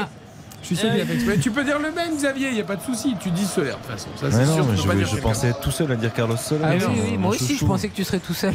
Et toi tu dis qui qui arrive? Oh ben moi, vous, vous savez, je prends des risques. Hein. Kylian Mbappé. Ah oui, très bien. Quentin Efficacité. Euh, moi, je vais dire euh, Ruiz. Eh ben, Et Lucas 22, notre rédacteur, il veut jouer au hashtag premier buteur RTL. Sarah bien. Sarah bien. Et je tiens à vous dire quand même que Kim Pembe a fait le déplacement. On l'a vu euh, dans euh, le couloir avec ses coéquipiers alors qu'il est blessé toujours. Moi je vais dire Balogun. Fort bien, fort bien. Il a marqué lors saison. de la J9. La dernière on a cette saison, On a c'est- vu Navas, Neymar, Hakimi, un sacré banc du côté parti. Paris Saint-Germain. C'est parti. Nicolas. C'est parti, le coup d'envoi donné par euh, Kylian Mbappé qui a joué avec euh, Marco Verratti. Effectivement, euh, vous évoquiez Balogun, 6 buts, une passe décisive en 9 matchs. Euh, et euh, qui fait euh, beaucoup de, de bien. On rappelle que Ito euh, pour Reims est, est suspendu c'est pour deux matchs et c'est évidemment important parce que avec Balogun ils arrivent euh, toujours euh, en étant très remuants à trouver des, des solutions devant. Ballon récupéré justement par les, les hommes de Will Steele avec ce ballon au milieu de, terrain avec euh, Matuziwa qui va réussir à, s'en sortir. On va mettre euh, derrière euh, dans la charnière centrale et jusqu'à Diouf qui est donc aligné pour la troisième fois d'affilée. Yvan Diouf qui avait eu des, misères face à 3 puisqu'il y avait eu ce, match nul mais lui qui a été formé et qui retrouvait son, ancien club et en tout cas ce soir évidemment très très gros test face au Paris Saint-Germain. Nicolas, euh, avant qu'on se plonge pleinement dans ce Reims PSG, je sais que tu es un grand amateur de vélo et donc je voudrais vous donner deux infos sport, cyclisme aujourd'hui importantes. D'abord Tadej Bogacar qui a gagné son troisième monument avec le Tour de Lombardie cet après-midi et surtout à l'instant Filippo Ganna qui a établi un nouveau record de l'heure, c'était annoncé 56,792 km pour Ghana, Nicolas, qui avait Oui. dit hein, je me sens prêt à le battre ce record. Tout à fait, tout à fait. C'est fait. de Chez Neos et, et surtout un résultat aussi que tu as que tu as omis mais qu'on peut donner. Pauline Ferrand-Prévot qui est devenue championne du monde euh, façon gravel puisque c'était les, championnats du monde, c'est une nouvelle discipline. Sarabia qui revient dans l'axe, qui va donner écarté à gauche. Ce ballon est passé avec euh, Bernat. Bernat pour centrer fort devant le but. Ah, personne n'a repris. Et notamment euh, Solaire qui aurait pu pousser cette balle mais il a vu ce ballon passer devant Mais Xavier, euh, ses pieds. Mais ton ami solaire, pourquoi il met pas de pied là? On a l'impression qu'il s'enlève en Mais fait, oui, on au lieu qu'il de. lève le pied pour laisser passer le ballon alors qu'il a qu'à le pousser au fond. Ou alors qu'il a juste à mettre. Et je... il y a eu un petit bug un petit peu dans, Mais dans qu'est-ce qu'il dans fait ballons. ami solaire là? C'était assez incroyable. Bah alors Xavier? C'est sidérant. C'est sidérant, il a juste à Mais mettre le C'est c'est pied. pas solaire, c'est Sarabia. Des fous. C'est ça, bien en plus. Tu as raison, tu as raison, tu as raison. C'est pas solaire, c'est Eh, ça. T'as vu le calme T'as Bon, vu bah, le ça calme marche aussi. Pourquoi Moi- ton ami Sarabia a enlevé sa batte Bah oui, moi je suis Nico, je lui fais. Ah, et et- Non, mais la, zénitude de Sarabia, il est Sarabia, devant. Mais Sarabia, il le rate parce qu'il est gaucher, il essaie d'ouvrir le pied droit, il le rate. Solaire, il aurait, il aurait mis son pied en opposition. D'accord, donc Il Sarabia aura bien quand même, le hein. Comment? Je dis, il aura de bien Ah quand même. Même si, si Oui, euh, oui. c'est pas le bon pied, il aura de bien quand même. hein. Ah non, mais tout à fait, Nico. Première grosse action quand même pour le PSG. Je trouvais d'ailleurs que Sarabia avait tardé à la donner à gauche à Bernat, mais c'était quand même passé limite limite. Avec ce ballon qui, a été donné côté droit pour, euh, pour les Rémois. On vient jouer en, en relais et avec euh, notamment il y avait Balogun qui était au point de pénalty. Le ballon n'arrivera pas, mais c'est un corner. Ils ont, ils, ont le deux joueurs, Reims. ils ont deux joueurs au profil euh, qui, qui peuvent poser problème au Paris Saint-Germain hein, sur les, les phases de compte de transition rapide. C'est Balogun et, et Zenelli surtout. Zenelli qui est capable de percuter, qui est capable de d'amener de la vitesse et de la profondeur. Et qui, est, bon aussi dans ses frappes à l'entrée de la surface toujours. Euh, corner donc pour le, le stade de Reims euh, tiré côté droit avec notamment euh, ou Abdelhamid au point de penalty. Ça arrive, c'est un petit peu court, ça arrive premier poteau, c'est dégagé. Ça va revenir dans les pieds d'Agbadou qui euh, prend un petit peu de champ, qui revient derrière, qui va donner ce ballon à, à Diouf. Et tout le monde est en train de reprendre euh, place un petit peu et surtout le bloc parisien qui est euh, remonté et donc on voit Verratti qui parle énormément avec, euh, avec Solaire, avec Sarabia. Ruiz est sur la même ligne mais Ruiz va un petit peu plus harceler devant. Mbappé qui euh, euh, est aussi en train de, gêner le, porteur du, ballon gentiment mais en tout cas pour le décaler sur, euh, sur le côté. Il y a le travail de, de Solaire ou encore de, Sarabia on, peut quand même le, mentionner. Évidemment Reims voit Ajaccio revenir à, hauteur de points grâce à cette victoire à, Marseille. Euh, 7 points euh, et juste derrière 18e alors que Reims est, est 17e et puis ben, pour le Paris Saint-Germain avec ce qui s'est passé euh, cet après-midi euh, il suffit de, de deux victoires en une semaine et l'OM se retrouverait à 8 points alors qu'il y avait euh, quasiment égalité il y a encore euh, quelques jours. Voilà donc c'est euh, aussi euh, peut-être un, un petit break qui peut se faire déjà dans ce championnat avec cette faute là de Marquinhos sur euh, Zenelli c'est un coup franc Attention, pour, euh, ce sera peut-être Hongrois. 8 points sur Marseille, mais il y a Lorient, il y a Lorient oui. il y a Lens, euh, voilà, il y a du monde encore. Oui, derrière. mais ça va pas être à 8 points puisqu'il y a la confrontation directe PSG-OM euh, dimanche Oui, par prochain. rapport à Marseille, ça peut faire 8 points Voilà, s'ils gagnent à être un- Reims et qu'ils battent Marseille. Un petit, un petit creux quoi mais en, en l'espace d'une semaine effectivement avec deux succès il y aurait déjà ce petit break. Alors Zenelli pour euh, frapper ce, ce coup franc on est loin. On est à 40 mètres plein axe. Donnarumma qui parle à, à ses défenseurs. Ce ballon est joué sur la gauche. Et c'est centré par euh, Flip ça arrive euh, là-bas au second poteau avec Agbadou. Euh, c'est bien contrôlé c'est bien remis dans l'axe avec Danilo qui dégage. C'est récupéré par Mbappé qui a essayé de se l'emmener. Le contrôle n'était pas bon. Solaire qui en revanche lui a bien eu le petit coup d'œil et qui a lancé Kylian Mbappé. Avec Sarabia, avec euh, Solaire qui reviennent euh, Ah, ballon l'axe. Mbappé pour donner à Mukele, c'est bien fait ça. Mukele qui euh, porte un peu le ballon, on est en entrée de la surface de réparation qui a failli le perdre. Il donne cette balle à, Verratti Oh et avec euh, Marquinhos. Il a arrêté un petit peu le mouvement euh, Ah Mukele parce à droite tout de suite. il n'a pas vu ce ballon pour Bernat qui va centrer fort avec Gravillon qui est venu euh, contrer cette balle. C'est une touche pour le PSG là-bas sur ce euh, côté gauche. 0-0 après euh, 5 minutes et 40 secondes. Mbappé qui s'extende quand même rapidement côté gauche. Ah, but. Ouverture du score euh, à Rétafé du Real Madrid. Euh, messieurs. Déjà Absolument, messieurs, dames. But de Eder Militao sur corner. euh, une charnière centrale ce soir composée d'Eder Militao et de Rudiger. C'est rugueux. J'aimerais pas être l'attaquant. Ah C'est vrai que ça peut être rugueux en effet. Ça, et dans les duels, ça posera pas de problème. Ah ouais. Rudiger qui est en train de petit à petit de s'installer aussi. euh. Et, et c'est Alaba qui est à gauche et ça peut être inquiétant pour notre ami Ferland Mendy parce que cette défense-là a, a fière allure avec Carbaral à droite. Après là, ça veut dire qu'on a vu plutôt faire un Mendy au repos avant la Ligue des Champions. Oui, oui, mais ça a Donc une, on peut euh, considérer qu'il est plutôt titulaire dans l'esprit. Mais c'est que Après, on se demande s'il sera au repos pour la Coupe du Monde aussi, tu vois. C'est une question. Vous espérez qu'il soit au repos, c'est ça Bah, Ah bah, vu que- son dernier rassemblement avec les Bleus, euh, franchement, Bah, il a été très décevant. Théo Hernandez de Digne, ça serait pas scandaleux, Nicolas, à gauche pour les Digne Bleus. le mériterait surtout. Bah oui, oui. bien sûr. euh, quand on se rappelle de 2018 et, et- et d'avoir vu un joueur euh, touché au genou partir, et il a vu l'avion partir et lui digne est resté. Et, et alors qu'il avait été Ouais, l'un des plus constants sur les deux ans d'avant, effectivement, le coup serait rude pour lui. euh, alors que, euh, en fait, entre, euh, entre deux Coupes du Monde, il est l'un des plus euh, réguliers au, poste. Et à chaque fois qu'on arrive euh, bah, au moment de quasiment de la liste, euh, il y a euh, soit débat, soit euh, réflexion, soit interrogation. c'est un peu notre Marco chose, Reus, euh, quoi. voilà, Liste qui sera annoncée le 9 novembre. hein. oui, 9 novembre. Ouais, on savait que c'était dans la semaine du 7 au 13 et, et- et TF1 donc l'a officialisé le 9 novembre dans le journal de 20h. Voilà. Et on n'en a pas parlé, mais quand même, Ekitike, l'ancien Rémois, qui aurait pu enchaîner une deuxième titularisation après celle contrastée face à Nice, niet. Hein. Niet. Euh, Galtier a dit non. hein. Qu'on verra peut-être euh, quand match. même en cours de match. Oui, mais bon. Oui. Suivant le, suivant le scénario, parce que c'est ça aussi qui est. Il insiste beaucoup depuis euh, plusieurs semaines, mais euh, il est de moins en moins euh, écouté sur ce point, euh, Christophe Galtier. C'est-à-dire que. Il dit Là, que quand on il n'y a a- pas de marge, il change pas, c'est ça? Bah, c'est oui, en fait, il souhaite de très rapidement faire la différence Ouais. parce que bah, derrière euh, tout découle. Euh, vous pouvez euh, faire euh, tourner euh, quelques cadres, vous pouvez faire euh, donc évidemment euh, faire entrer des, des- de plus jeunes joueurs ou moins expérimentés, leur donner du temps de jeu. Bon, voilà, c'est c'est ça ces joueurs tout. pas du tout. Alors c'est ça attention parce qu'on a Bah, vu que euh, Nagelsmann en a parlé tout à l'heure à 2-0, euh, il a fait Oui, non, mais le, problème du PSG, c'est que leurs entames de match, très souvent, manquent de rythme et ils font pas le nécessaire euh, dès début la première mi-temps. Non, mais c'est là- en train de retrouver des mauvaises habitudes là. Là, Mais depuis sur- un mois, c'est trop peu ce qu'ils proposent. 5 fois sur les 6 derniers matchs, il n'y a eu qu'un but d'avance hein, pour le Paris Saint-Germain. Donc euh, la marge est de plus en plus réduite. On parlait de l'OM tout à l'heure, euh, qui a vu euh, son niveau de jeu un peu chuter ces dernières semaines et que ça pouvait avoir des. bah, le Paris Saint-Germain, euh, quelque part aussi, euh, même si ça soit pas, pas au niveau des résultats, mais euh, en tout cas dans le contenu, Ah, c'est faute. c'est- c'est moi. Bon, faute sur Zenelli, effectivement, Mukele qui disait non, non, non, non, mais il a suivi Zenelli et il a fait faute. C'est un nouveau coup franc, mais on est très loin, on est juste devant le rond central. Monsieur Gaillou, c'est un arbitre, on l'a pas signalé. Monsieur Pierre Gaillous, 33 ans, qui a arbitré le fameux Metz-Guingamp avec le 6-3 avec les- les cartons oui, rouges. trois cartons rouges.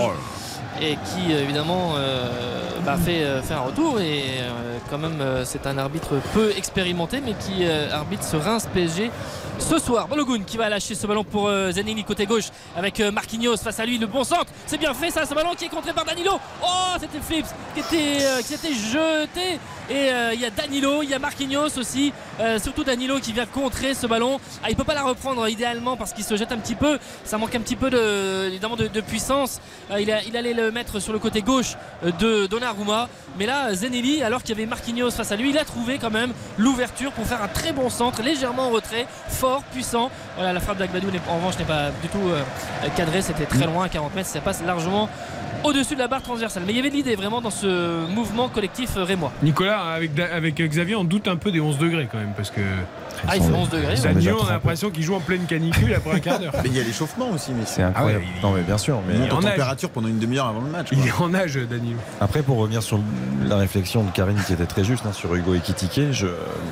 ce qu'on comprend bien là, sur le fait de le retrouver sur le banc, c'est que c'est soit Mbappé, soit lui. C'est-à-dire qu'il il le voit dans le rôle le plus axial, en tout cas, de, de- de ces trois offensifs. Donc, euh, Et s'il Mbappé aligne qui- Mbappé, il alignera pas Ekitike euh, avec. Quoi. C'est- Mm. Il rentre dans une rotation différente. Mais Ouais, on Mbappé qui rappelle, comme tu espérait dis, un- que une, c'est- une forme de pivot et qui aurait pu faire la Oh, ferme, Zenelli, Zenelli, nouvelle fois dans l'espace de réparation. Le centre est contré par Ramos. Ça revient. Cette euh, frappe contrée par euh, Verratti avec euh, Lopi qui avait frappé entrée de, de surface de, de réparation. C'est très bien ce que fait Reims hein, depuis le début du match parce que collectivement ils arrivent à, à faire euh, des bons enchaînements. Alors après ils n'ont pas mis encore en danger euh, Donnarumma, mais c'est bien, c'est Mais collectivement, ils ont fait quelques matchs intéressants. C'est vrai Bah, qu'ils sont plombés par les cartons rouges parce qu'ils ont Ouais. des cartons rouges à tous les matchs. 6 Euh, sur 9, ouais. voilà. mais, et- mais ils ont freiné Lens par exemple. Lens Ouais.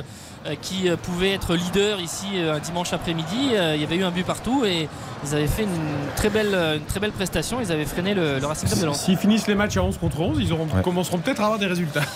Bah oui, après c'est une équipe jeune, c'est une équipe qui parfois manque de maîtrise. Ruiz, le frappe enroulé qui est contré, ça va revenir. Mukele, est-ce qu'il va prendre cette balle? Oui, euh, face à Agbadou qui est un petit peu sorti de, de l'axe et qui est allé le, le chercher. Verratti, on est à 20 mètres, la petite louche pour retrouver Sarabia. Sarabia qui euh, contrôle. Euh, L'Espagnol va peut-être mettre derrière pour Mukele. Mukele, ah, il y avait euh, faute, ouais. Euh, faute ou hors-jeu En jeu de Sarabia, je crois, il me semble. Ah, il a pas levé le Ah drapeau non. pourtant. Ah non, non, non, crois faute, que c'est faute, faute. faute, Ouais, faute. c'est faute. Faute sur Abdelhamid. Ouais, c'est faute et euh, d'ailleurs Sarabia comprend pas et Abdelhamid lui dit bah oui mais t'as Ah ouais. enroulé tu m'as mis euh, le Une un bonne coup dans le gifle. visage. Il a pris un doigt dans l'œil, je pense. Le doigt dans euh, l'œil. De la mine, ouais, effectivement. Mais alors, on, on parlait. Oui, de- ça fait mal. Ah, ça fait mal, ça, fait mal. On s'en rend pas compte, mais ça fait mal. oui, oui, on s'en rend bien compte quand même. Mais Zenelli, Nico le disait, il fait une excellente entame et c'est vraiment un bon joueur.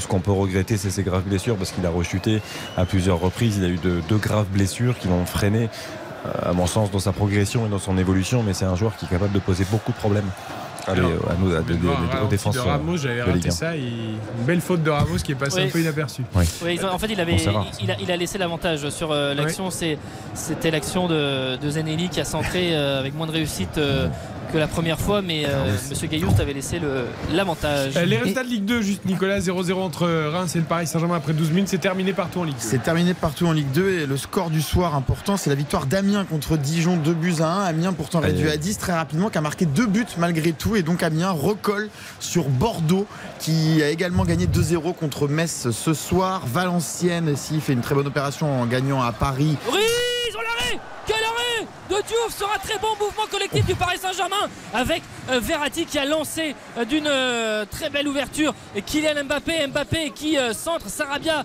qui ensuite remet. Et ce ballon qui arrive dans les pieds de Ruiz. Ruiz frappe enroulé et la belle envolée de Diouf sur cette frappe de Ruiz. Oh là l'accélération de Kylian Mbappé, ce petit ballon piqué, ça va arriver sur la tête d'un défenseur. Rémois, ça revient dans les pieds de Sarabia. Là le PSG qui a accéléré sur, euh, sur cette action. Et merveilleuse ouverture de, de la part de, de Marco Verratti. Et Mbappé, il a mis le costume clair ce soir. Il a le costume sombre euh, en Ligue des Champions. Ouais. Et là, ce soir, il a l'air d'avoir mis plutôt le costume clair du, du, de- du bonjour.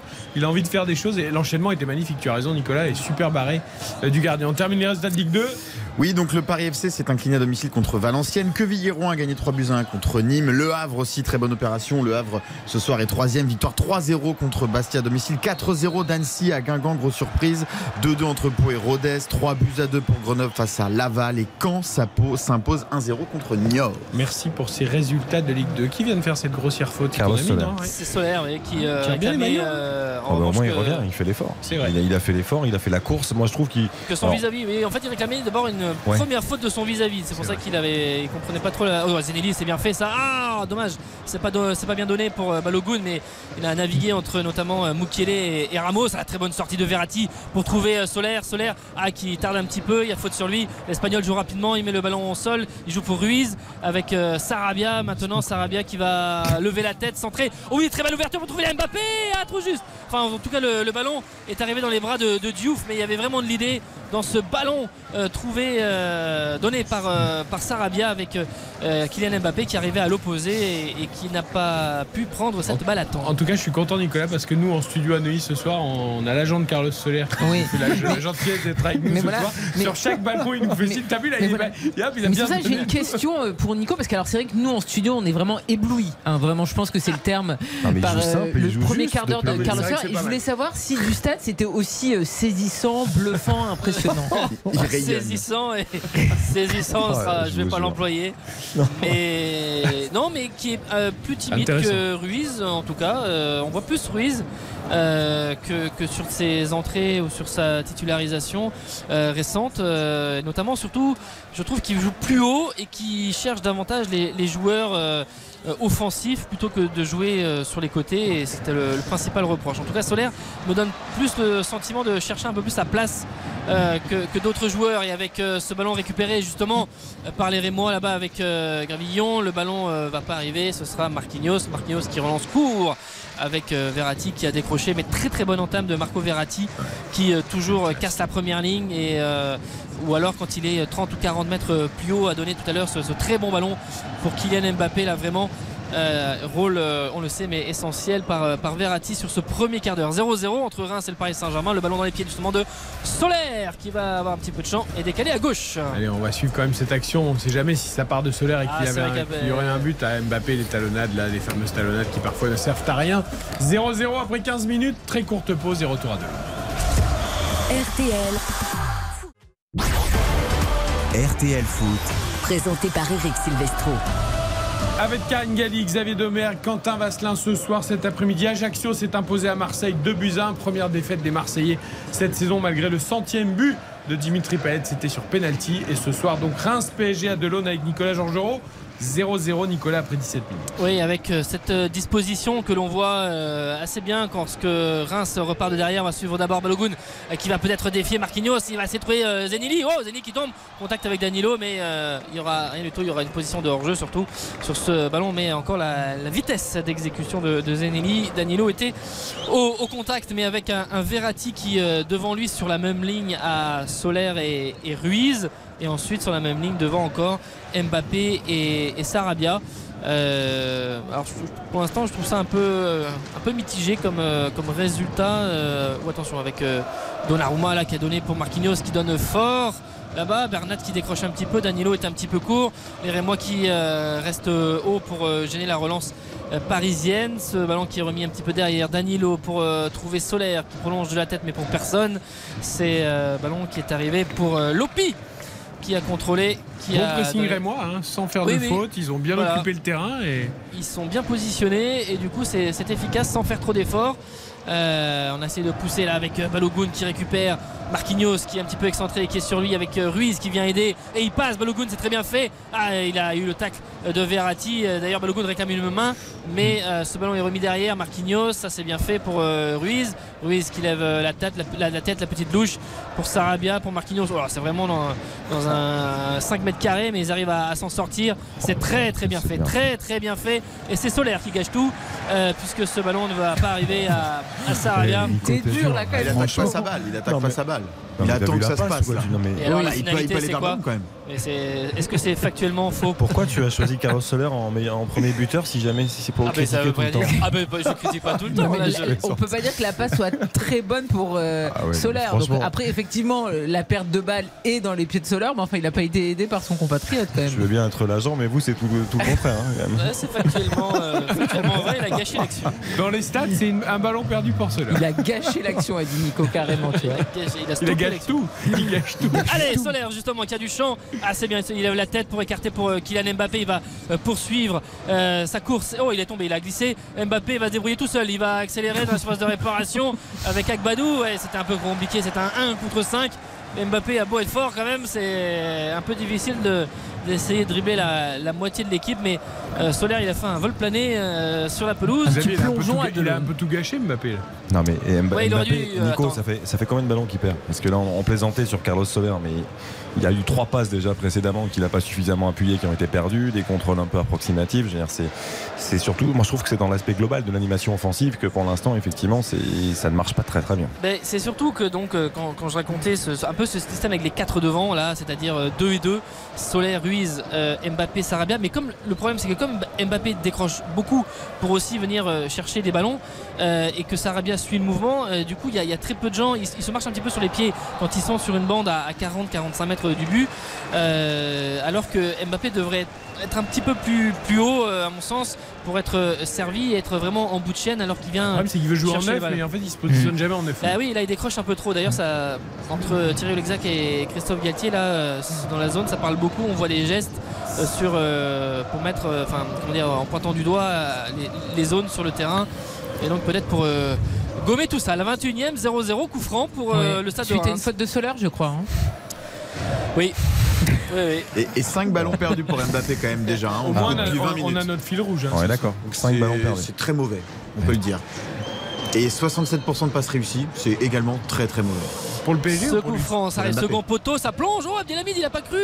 Il a vu ce ballon passer devant lui. Il Ah. s'en veut un peu, mais ah, un peu comme euh, Sarabia tout à l'heure. Mais même s'il a pas esquissé de, il a pas esquissé de geste, mais Ouais, euh, c'est dommage. ballon, il voit le ballon au dernier moment, Nico, parce qu'il pense que Moukielé va le prendre. Et effectivement, c'est ce qui fait qu'il il est surpris. Il joue, il joue pas vraiment, il pense que Moukielé va le devancer. Entre parenthèses, Moukielé, soit il avait tout jugé pour laisser sortir le ballon. Ouais, il se rate. Il avait rien jugé, je Voilà, pense. ouais. Soit il se rate parce qu'il saute pas assez haut, il intervient pas, et si Abdelhamid a le réflexe d'intervenir, Mm. c'est quand même une Il se- erreur de placement de Moukielé. Il se rate complètement et dans l'attitude, c'est pas bon. Parce qu'il il doit sentir dans Ouais. son dos Abdelhamid. Et en plus, Abdelhamid, c'est pas un défenseur discret. C'est-à-dire que c'est quand même un peu imposant physiquement. Donc, euh, euh, il doit effectivement dégager ce ballon. Après, il y a toujours cette, euh, cette constante. Est-ce que l'on voit Attention, Ramos euh, pour remettre à Danilo, Zanini qui est pas loin. Ça va être bon pour le, pour le portugais, mais c'était euh, tout juste. Avec Verratti, il faut se sortir là de, de ce pressing. Ils sont très bien, les, les Rémois, pour gêner les Parisiens. C'est bien fait ça. Hop, Ramos qui glisse. Au moment donné, la balle à Sarabia, mais Sarabia a fait euh, l'effort avec son compatriote. Il a pu récupérer le, le ballon. Marquinhos, Mukiele, c'est bien remis pour le capitaine parisien. Ah, derrière, et- attention, il y avait il y a Mukiele là, qui a pris, un, qui a pris un, un coup de la part d'Abdelhamid. Sarabia qui a vu le geste et qui demande un, un carton. Euh, Monsieur Gayoust va lui parler et peut-être lui demander de faire attention un peu plus et l'avertir que la prochaine fois ce sera carton sans doute. C'est quand même là où on voit euh, toute l'importance des, des jeux mis en place aux, aux séances d'entraînement dans les petits périmètres, les, les taureaux. On, on dit souvent que les taureaux, ça- le taureau ça sert à rien, mais, mais techniquement pour sortir proprement les ballons, de jouer sur des, des espaces réduits, euh, quand on voit les sorties de balles du PSG, on peut se dire qu'ils font n'importe quoi, qu'ils prennent des risques inconsidérés, mais il y a de la maîtrise technique. C'est-à-dire qu'à aucun moment ils Il n'y a pas d'affolement. ah, Voilà, à aucun moment il y a, on ressent une petite pression ou quoi que ce soit. Alors par moment ça peut être dangereux en fonction de l'équipe contre qui on joue, mais c'est c'est quand même remarquable. J'ai- Je pense que c'est le total le plus élevé. J'étais en train de refaire les comptes, mais il y a 5 Espagnols dans le 11 Ouais. parisien. Attention, cette frappe, et c'est euh, contré. Ça va arriver. Oh là, Marquinhos, s'il a plutôt fait une chandelle. Ramos qui se jette, mais le timing n'est pas bon pour la détente. La frappe C'était. euh, Est-ce que c'est Matouziwa J'ai pas vu. Ou Munetsi au milieu de, de terrain qui a repris en demi-volée. C'est Lopi euh, qui arrive, qui fait cette demi-volée. C'est pas cadré, mais euh, il y avait Marquinhos. l'idée. Ouais, Marquinhos il fait une chandelle mais il a- elle a fait 1m50 elle est restée elle est vraiment montée toute droite et derrière Ramos qui, qui, qui saute alors il a une belle détente le problème c'est que le timing n'est pas bon et au moment de reprendre la balle il est déjà en phase descendante et, et du coup euh, euh, bah, c'était pas Après, pas Ramos, il fait son taf. hein, Il gagne son duel aérien pour essayer de dégager. Oui, alors il bah, dégage il- mal. il a compris qu'il y avait le feu, alors mais il a- En tout cas, lui, il a, il a- il a gagné son duel aérien. La vraie erreur, c'est vrai qu'il y a de Et, Marquinhos. et Donnarumma, il a pas le droit de sortir là-dessus il est un- Vous le voyez trop loin ou il est quand même très grand sur ce genre de Ah, il est un chandelle peu loin euh, sur la chandelle je pense parce que la chandelle elle est euh, devant le point de Ah, et pénalty la, chandelle, elle est à moitié un peu vrillée. Ouais. Bon, après, Lopi, c'est pas mal hein, ce qu'il fait. C'est un peu haut, mais il, Il y, en a, il y en a un autre qui a loupé aussi son contrôle, c'est Galtier, il a pris le ballon dans le visage. Il a, loupé, euh, il a pris euh, un peu dans le pif, un peu dans le nez. Christophe, la Ça fait technique mal, quand ça. même, la, Ça fait la mal, ça. technique. Ouais, ça fait Ah mal, oui. ça. Elle doit dans l'œil, le ballon dans le visage Ouais. ce soir. Il l'a subi là ici, tu vois. Il n'était Ouais. pas prêt. Il était euh, concentré sur le geste, mais l'exécution n'était pas bonne. Alors euh, Ramos avec euh, là-bas, non, non c'est bon, ils vont pas se... Monsieur Gaillous était parti en courant voir euh, Balogun et, Ramos quasiment au point de corner, mais il n'y a pas de friction entre les deux joueurs. 0-0 pour l'instant après 25 minutes. Danilo qui, euh, bah, c'est quasiment lui hein, qui relance tout euh, de derrière. Il a remis à Donnarumma, Donnarumma pour Ramos. Mukiele, j'ai l'impression des fois de revoir des moments d'Aïfa là où il y avait panique à bord parce qu'ils ne savaient pas quoi faire avec la balle sous la, sous la pression et pour l'instant les Rémois c'est très très bien coordonné c'est fait intelligemment et, ils ont quand même un peu, de, mal. Ramos pour jouer cette touche et jouer avec Sarabia. Ce ballon derrière Donnarumma avec Danilo. Allez un petit peu de champ changer un petit peu mettre ce ballon à gauche là-bas Solaire Mais il y a encore une nouvelle fois hein, dans le jeu du, du Paris Saint-Germain et ça, ça devient vraiment une constante depuis plusieurs matchs. Euh, C'est-à-dire qu'on a vu euh, quasiment aucun centre. On a vu un débordement de Bernat, mais sinon il n'y a rien, il n'y a pas de centre, hein, rien du tout. Les pistons ils servent à rien pour l'instant. Contre Benfica, on a eu le sentiment, je trouve qu'ils les ont davantage utilisés Oui. que, En seconde période, que oui, parce en deuxième que- période. Hakimi n'a pas été bon, mais il a été servi. Exactement. Parce que, parce que Galtier a expressément euh, demandé et Bien sûr. parce que c'était trop, trop insuffisant. Mais on commence à, à sentir aussi que le débat euh, arrive. Parce que euh, il y, a des joueurs quand même qui ont une vitesse, qui ont une qualité de, de contre-attaque et on les utilise pas. Et, Ouais. Ou alors on- quand on les sert, ils sont euh, à l'arrêt. Donc euh, attention, Zenelli en train de faire de, répa- de réparation, peut-être pour euh, défier euh, Ramos. Ah Ramos euh, impeccable, là, épaule contre épaule, Euh, très très bon, très bonne couverture de l'ancien joueur de Real, de l'ancien capitaine et Ça, ce sera Ah ouais. dégagement 5 mètres. Ah là, il est 50. dans son élément là. Ah là, T'as vu son- ses deux yeux qui brillent là après quand il Ah voit oui, partir sur le côté Ça comme pour ça, un il défenseur, Eh c'est comme un voilà, c'est comme un dribble réussi d'un attaquant à la surface. hein. Il a gagné son duel. Mais, mais- mais au départ, c'est quand même toujours très limite parce que au tout départ, c'est pas épaule contre épaule. Au tout départ, il, sur le, en- dans un second temps, oui, et au tout départ, il écarte avec le bras. Donc c'est toujours un peu limite. C'est-à-dire que euh, Zenelli, il est costaud, il tient bien sur ses appuis, heureusement, parce que c'est voilà, il le fait à l'expérience. Mais, euh, mais Danilo, moi je trouve Danilo, franchement, il a été beaucoup critiqué ces, derniers, ces dernières années, ces que c'est le derniers mois. de la défense. Je- C'est c'est le sentiment que l'on ressent en tout cas. Il se il a dégage perdu vraiment. une belle tout à l'heure euh, en Ouais, relançant. mais Oh là là là là là là Verratti qui a évité au dernier moment Petit c'est qu'il s'en veut et Petit pont. ce ballon euh, ouais j'a- j'avoue j'ai pas vu sur le sur l'action si, mais c'était passé euh, c'était vraiment il Il n'est pas validé de toute façon. Nico. Il n'a pas récupéré après, il n'est Ah pas oui, validé. bah non, non, parce que le ballon est arrivé à Danilo. Mais en tout cas, c'est pas allé bien loin. Ils ont récupéré la balle, euh, les joueurs champenois. Ils ont quand même du mal à créer du danger le PSG là. Il se Ah passe bah ça fait, ça fait 10 minutes là pour 27 l'instant. minutes. Mais euh, parce qu'il joue, parce qu'il joue sur un faux rythme et qu'en face il y a un vrai collectif et Reims je trouve euh, réalise 27 premières minutes vraiment de, de- de qualité. Euh, ils sont rigoureux, ils sont euh, imaginatifs je trouve et créatifs offensivement quand ils ont des possibilités. On voit beaucoup Zenelli et Balogun se, se trouver. Euh, je- moi je trouve que cette première demi-heure rémoise Loco. Loco, ah faute de Loco. Faute de Loco sur Mukele, qui se tient la cheville droite. Qu'on ne donne pas un carton rouge encore le pauvre. Pourtant, il y a 70% de Ah, possession de balle pour Paris, on ne dirait pas. Ouais, mais à l'image, on n'a pas l'impression que les joueurs du Paris Saint-Germain ont Ouais, mais c'est à ont toi, trois quarts du temps le ça- ballon. Ah bah là, c'est à là, toi, là, moi, ça les- leur Leur regarde pas. position en fait elle est quand même extrêmement basse Ah bah c'est ça, C'est-à-dire que depuis 10 minutes, euh, le, jeu il est dans leur moitié de terrain. D'ailleurs, il y a Sarabia qui fait signe à, à Donnarumma, euh, euh, genre accélère, euh, qui, avec son, qui, qui fait un geste pour lui dire euh, euh, joue plus vite. euh, parce que je pense que devant il commence aussi à en avoir marre de, de, de, de- bah, de descendre et puis de- d'aider un petit peu les, les milieux parce que c'est vrai que depuis 10 minutes c'est- concentré sur les 50 premiers mètres de la, de la moitié de terrain du, Paris Saint-Germain. Ramos là qui va se donner un petit peu d'air, qui va passer, qui va lâcher cette balle à, à Sarabia qui était poursuivi par Abdelhamid. Sarabia il se retourne, c'est bien fait ça. Conduite de balle pour donner à, à Ruiz, peut-être faute sur le, Paris, le Parisien et non, avec Agbadou qui a bien jailli. Agbadou qui, euh, qui, donne, qui lâche cette balle. Là, bah, il a décidé de poursuivre le défenseur central qui va euh, être quasiment servi. Il est avec Lopi. Il y a Agbadou qui est à sa gauche. Lopi qui a une position qui frappe. Oh, il a un peu trop tardé. Et ce ballon a été contré. Zenelli, Zenelli sur de réparation. Ah, pareil, il veut euh, aller euh, trop loin. Il aurait peut-être pu frapper euh, au départ. Verratti. Monetzi, Monetzi frappe en roulé de Monetzi, c'est pas cadré. Ah, il est sur les talons. Ça s'envole, ça passe au-dessus du, du but de, de Donnarumma. Et là, il y avait Verratti qui est copé hein, à droite à gauche pour essayer de, de couper les, les actions. Bientôt la demi-heure. 0-0 entre Ouais, Reims et Paris. moi ô combien intéressant dans cette première demi-heure au contraire des Parisiens qui se sont endormis après les premières minutes qui étaient plutôt intéressantes. Très courte pause dans RTL Foot et on est ensemble évidemment jusqu'à 23h. RTL, RTL Foot. présenté par Eric Silvestro. Nous sommes à Delon ce soir avec Nicolas Jean-Jean pour Reims PSG. On a dépassé la demi-heure de jeu 0 à 0 et cette stade déjà 6 tirs pour Reims, aucun cadré malheureusement, contre 2 seulement pour le Paris Saint-Germain, même si un a été cadré tout à l'heure par Fabien Ruiz. C'est le dernier du coup qu'on a vu. le bel arrêt de Diouf. Oui, et avec euh, pour l'instant cette euh, relation euh, offensive qui est à, à parfaire et ce fait pas que des copains euh, l'ami solaire là parce que tout à l'heure sur un, un ballon qui avait été très bien gratté par, euh, par Bernat en, en récupérant très haut, derrière il a donné à, à Solaire qui a manqué un petit peu de, de spontanéité pour le, pour le reprendre. Euh, il n'est pas, pas vraiment dans le rythme et derrière Mbappé qui a regardé ses chaussures mais avec un air vraiment de, de dépit. Et Elles sont sales, non?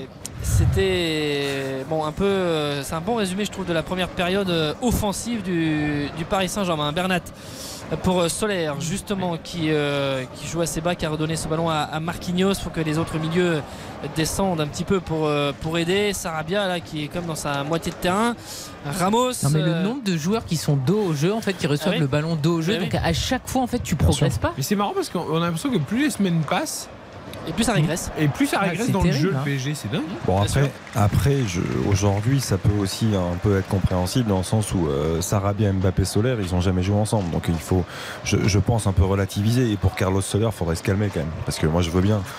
Non mais, non, mais moi je veux bien. Il a joué 7 minutes en Ligue 1 jusqu'à maintenant. Donc moi je veux bien hein, Carlos Soler évidemment c'est pas le, le meilleur joueur de c'est pas le top 10 mondial. Là, C'était plus pour Euh, te taquiner. non Il mais, a pas il de rentre, rythme. non mais il rentre dans un match comme ça, je veux dire Mbappé qui, qui peste et tout, on peut être gentil aussi avec quelqu'un qui a joué 7 minutes jusqu'à maintenant, Oui. qui a aucun automatisme avec qui que ce soit. Surtout que vu la demi-heure d'Mbappé, si tu veux, on n'est pas non non, plus mais- ébloui. Voilà, là, moment, t'as pas envie d'être soit- gentil avec beaucoup de Parisiens. hein. Soit Non, mais c'est bon ça. Non, mais ce que, ce je veux dire, c'est que, enfin voilà, c'est À pas part facile. Verratti et Danilo, les autres. euh, Ouais, mais là, euh, moi je veux bien aussi, hein, euh, mais euh, encore une fois, il se fait euh, manger là par Gravillon qui lui taille dans les pieds.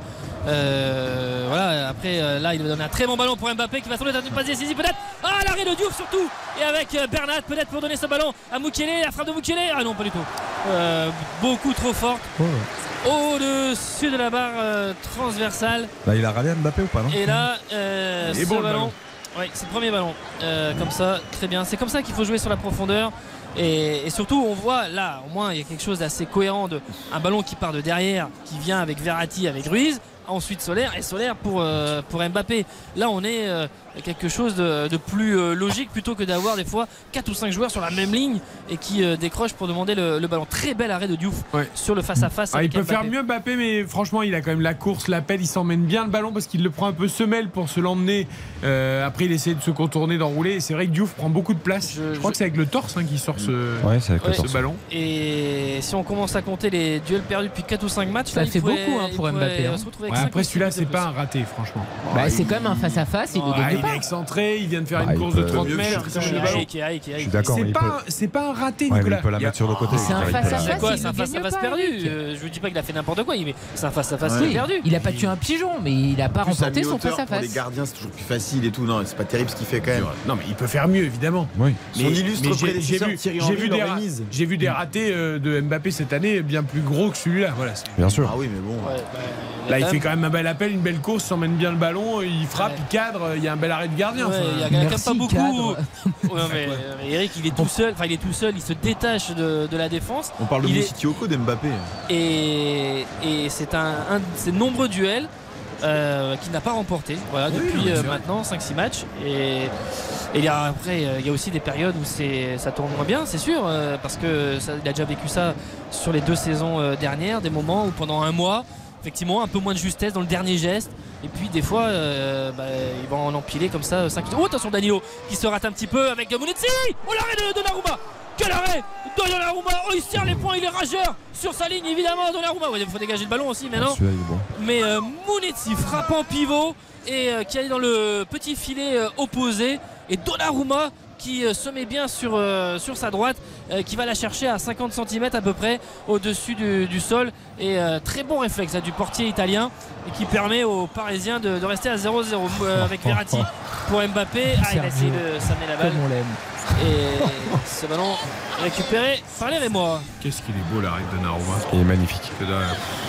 Autant je trouve que contre Benfica, euh, bon, il a eu une très bonne Oh note. attention Balogun, Balogun avec Marquinhos qui revient, Balogun qui euh, tombe, que va dire Monsieur Gaillous, rien du tout évidemment le public de, euh, de Delon qui réclame un penalty. Mais encore une fois, euh, il y avait de toute façon position de Orge, on va même lever le drapeau.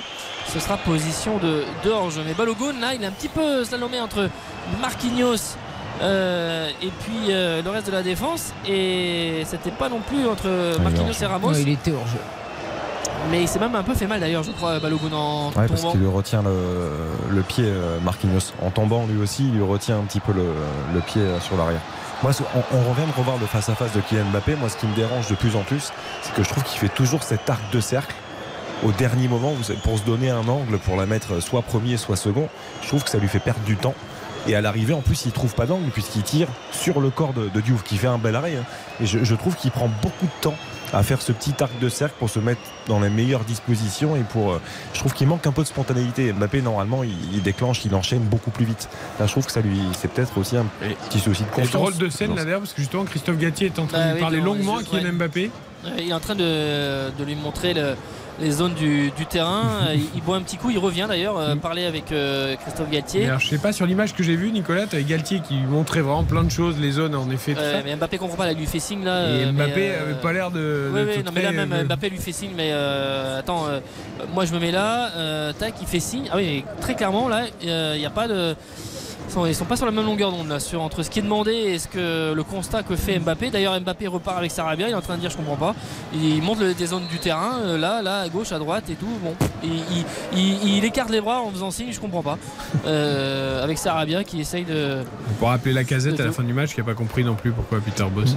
Voilà, bon, bref, euh, c'est comme ça. Euh, on n'aurait pas ce débat si, évidemment, la- sur la très bonne ouverture de, de Solaire, euh, il avait ouvert le, score, mais il y a 0-0, en tout cas, à 8 minutes de la pause. Balogun euh, qui sort, mais qui va re-rentrer, mais qui s'est fait euh, un petit peu soigner et qui va entrer. Pour l'instant, euh, Reims à 10, et ça y est, il rentre, il va se remettre à son poste avec Danilo qui euh, donne ce ballon à Verratti 8 minutes avant la pause avec ce ballon une nouvelle fois à l'ouverture avec Sarabia qui va devancer Diouf. Ah le ballon derrière la course est trop fort. Il va empêcher ce ballon de sortir en 5 m 50 ce sera une touche.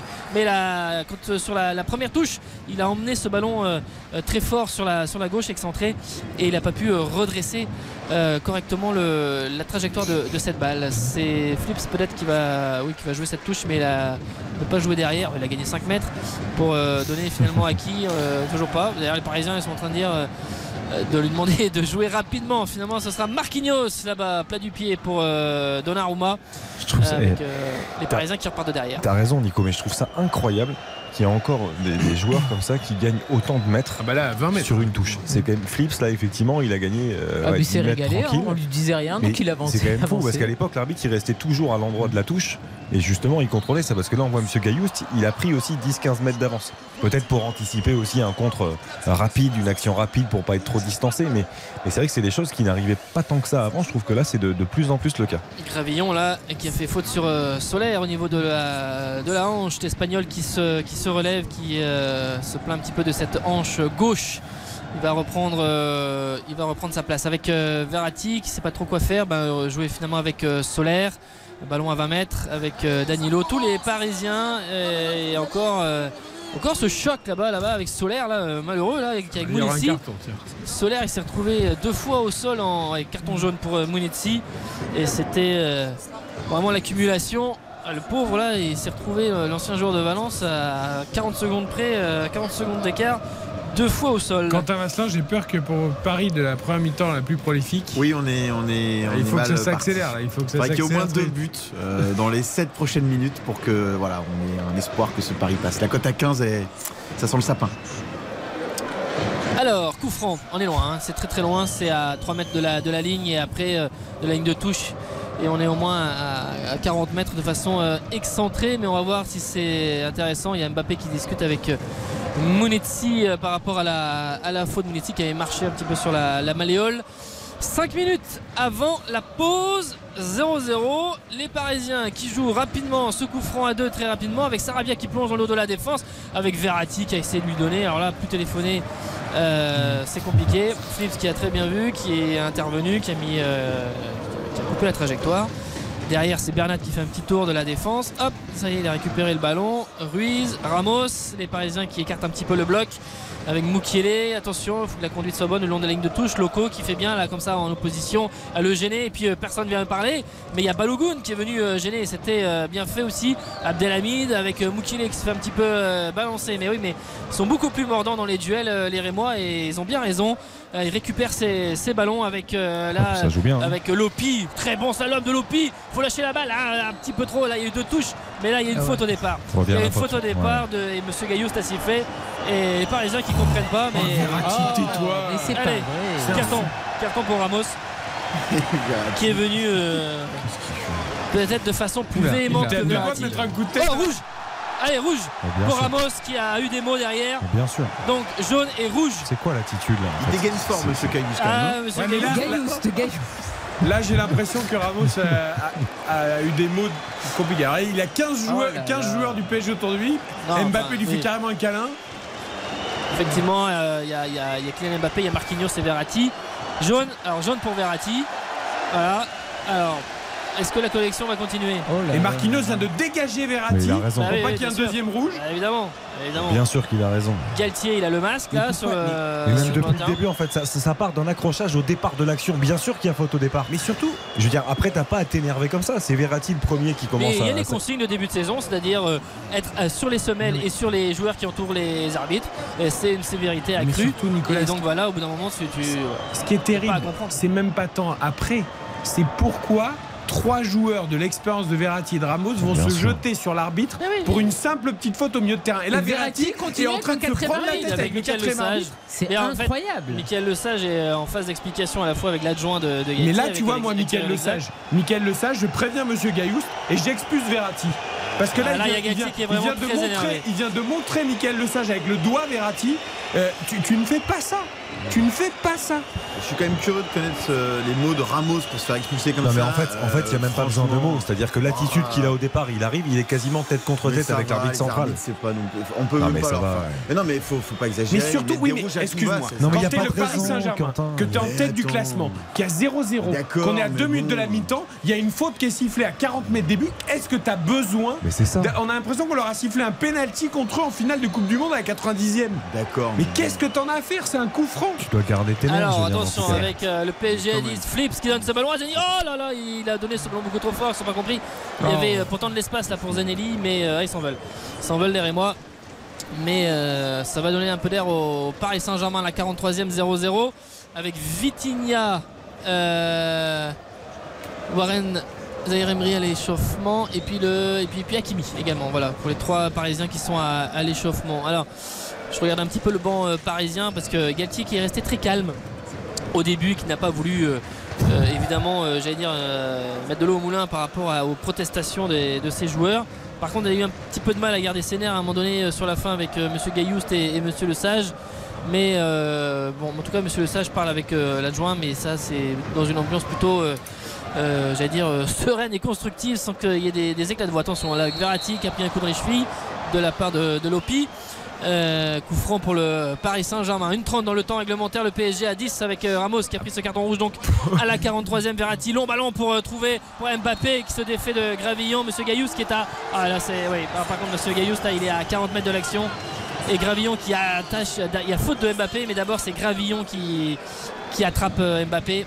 Et là, M. Gaillous n'est pas bien placé quand même parce qu'il est, à- il est à 40 mètres de l'action, il est sifflé faute, mais euh, faut pas qu'il parle le fil non plus. Là, s'il y a faute- s'il y a faute, c'est faute de Gravillon. Mbappé, il fait jamais faute. Il fait faute à la fin de l'action parce Bah qu'il oui, le mais, pousse, il- mais Gravillon lui retient le bras au moment où il passe autour de Ouais. lui. Donc forcément, après, il essaye de gagner le duel, Mbappé. Il a que 33 ans, cet arbitre, il peut. euh, c'est un des gars, c'est un des gars des, alors, en plus des trois rouges qu'il avait donné dans le mais euh, c'est un Je suis des, pas choqué là sur ce qui s'est passé. des Ouais, arbitres mais- qui donnent le plus de rouges. Ouais, mais je suis. Non, mais il peut, il peut prendre plus de recul, évidemment. Je suis d'accord, Quentin, avec toi. Mais, Mais, mais, mais, mais là, c'est respecter le règlement à la lettre et à un moment, ça donne des matchs qui se finissent. Ouais, mais il 10 faut qu'à un contre 11, moment, les en mecs arrêtent aussi de râler pour tout. Oui, et surtout qu'on ne sait en pas les mots. Si ça se trouve, Oui. c'est une vraie, une vraie, une vraie insulte. Et, enfin, je Bah, veux dire, il euh, a mis quasiment la euh, tête contre la tête après le jaune. Donc, Oui, euh, c'est ça. Quand tu vois l'attitude de Verratti, à un moment, il y a un Attention, jour, il faut Zanelli, qui va donner ballon à Mais Balogun euh, face à Marquinhos. Attention, Balogun. euh, Marquinhos, très bon. Qui vient en opposition, qui ne s'est pas livré, Ah, qui met juste le pied, qui vient euh, contrer cette balle. C'est un corner pour le stade de Reims.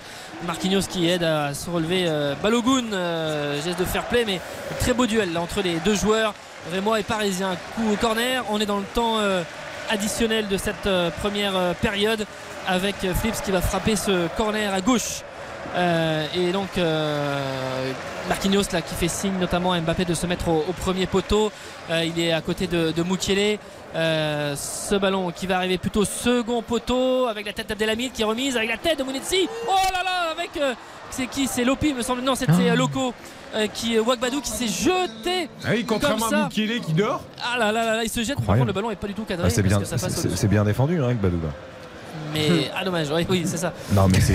C'est incroyable. C'est un geste de défenseur et pas un geste d'attaquant. Oui, mais déjà, à Abdelhamid 3 il mètres. gagne son duel. Euh, Non mais là les Rémois ils vont s'en mordre les doigts hein, parce qu'ils ont des opportunités qu'ils n'arrivent pas à concrétiser, c'est quand même ouais, il y a un peu incroyable. d'approximation sur le dernier geste là, c'est dommage pour eux parce que.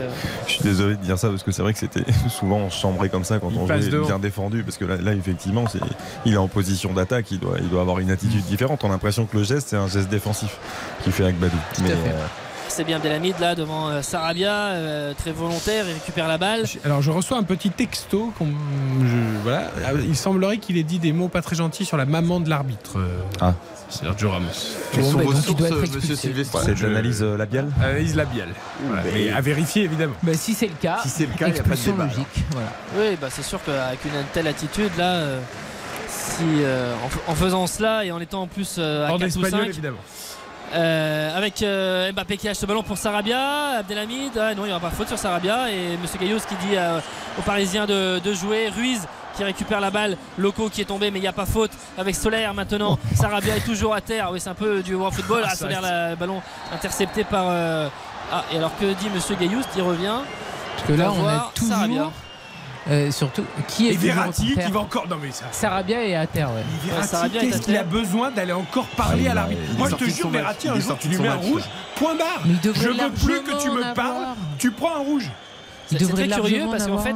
Monsieur Gailloust a stoppé le match pour aller voir, euh, stopper le jeu pour aller voir euh, Sarabia. euh, alors que bon, il n'y avait pas non plus. euh, Ah, il avait peur qu'il soit blessé.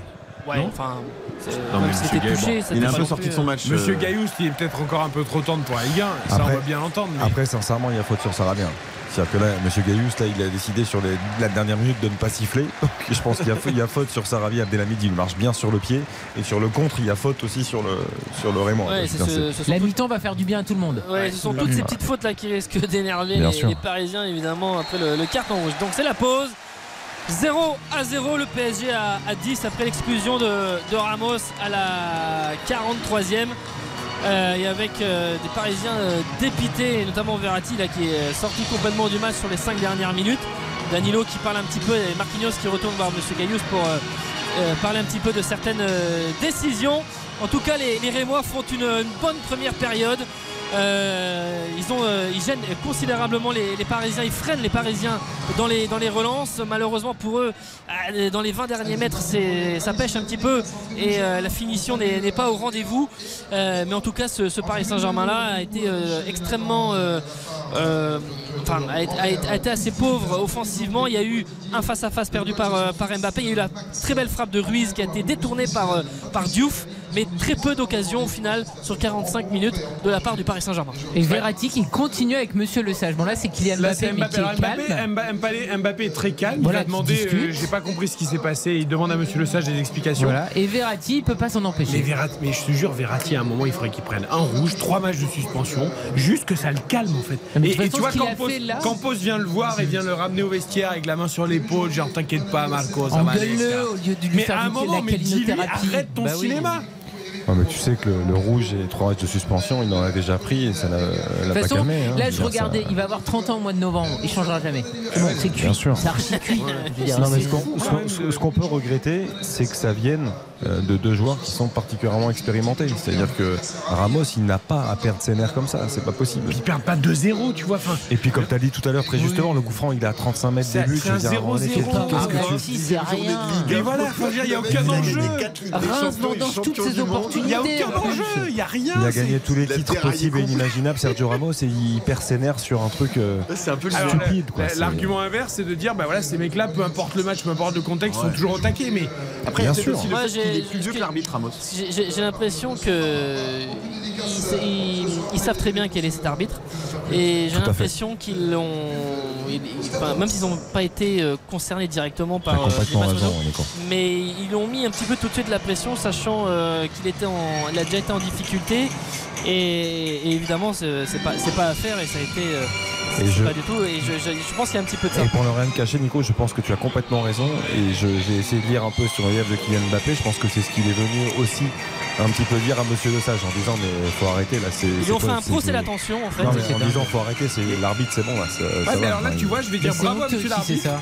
de peu importe l'identité du joueur qui est en face. Si le mec te met la pression et te parle mal, Ah bah oui. Ramos, Verratti, Mbappé, qui tu veux, et ben tu prends un jaune, tu prends un Non, rouge mais surtout par rapport à ce que tu dis, c'est qu'a priori il y a des insultes envers sa maman. Enfin, euh, basta, Voilà, c'est euh, rouge. attention, et, je- je reste et conditionnel, moi, j'ai pas quand vérifié. même, prochain match, donc c'est Classico. Bon, Kimpembe est toujours cuit. Ramos suspendu. Il va nous faire quoi? Il va nous faire une défense à 4 Galtier va faire quoi là, Ramos la- qui au Bah, il va mettre euh, Marquinhos, Danilo, Mukiele. et puis euh, et puis Bernat et Hakimi. euh, Mm. Enfin voilà. je- Ramos Ah oui, qui il va est- remettre Nicolas Mukele Ramos qui au demeurant lors du match précédent, j'ai oublié contre qui a joué le PSG la semaine Nice. dernière, contre Nice, Nice. savait qu'il était sous la menace d'un troisième jaune en 10 matchs. Ah. Parce que tu sais que la commission se réunit toujours Mm. avec un peu de Donc tu es en retard. train de me dire qu'il voulait pas faire le Classico. non, pas du tout.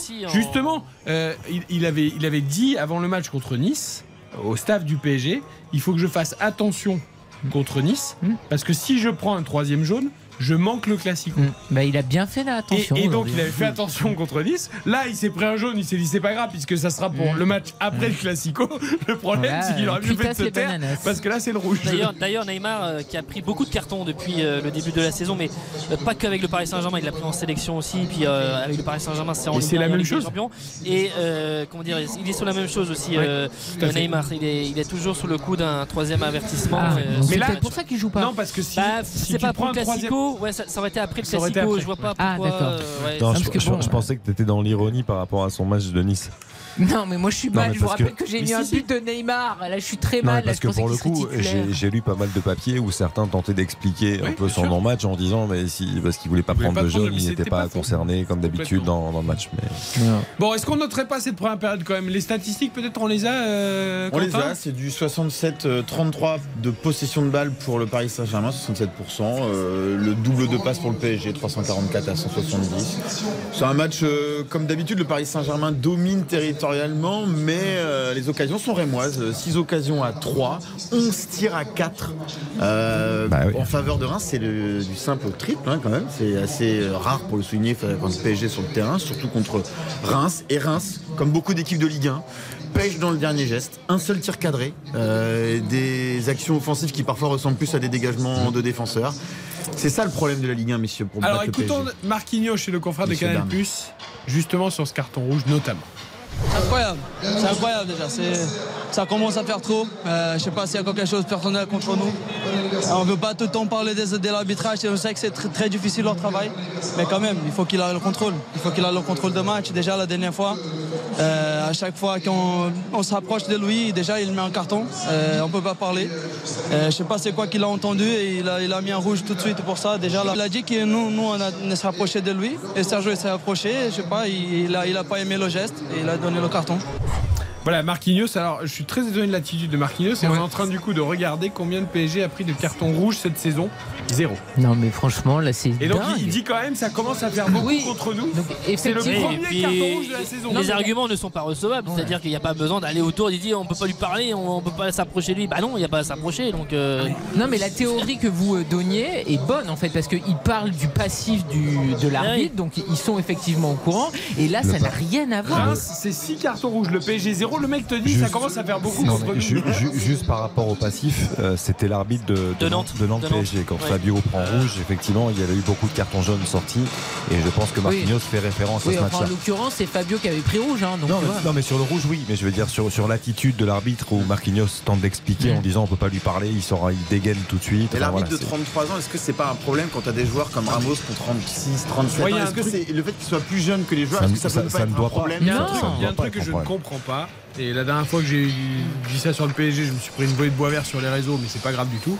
Comment, quand tu es le Paris Saint-Germain, que tu es le club le plus important de France, que tu es en tête du classement, que tu as des stars internationales, que tu gagnes quasiment tous tes matchs, comment tu peux te mettre dans des états psychologiques pareilles à la 40e minute d'un match à Reims à 0-0 sans aucun enjeu? Mais tu sais ça, veut dire que tu n'as aucun Mais contrôle de ce qui se passe sur Mais un parce que terrain. et que et c'est tu le- Paris Saint-Germain. Pour moi, ça, c'est incompréhensible. parce que c'est l'instant.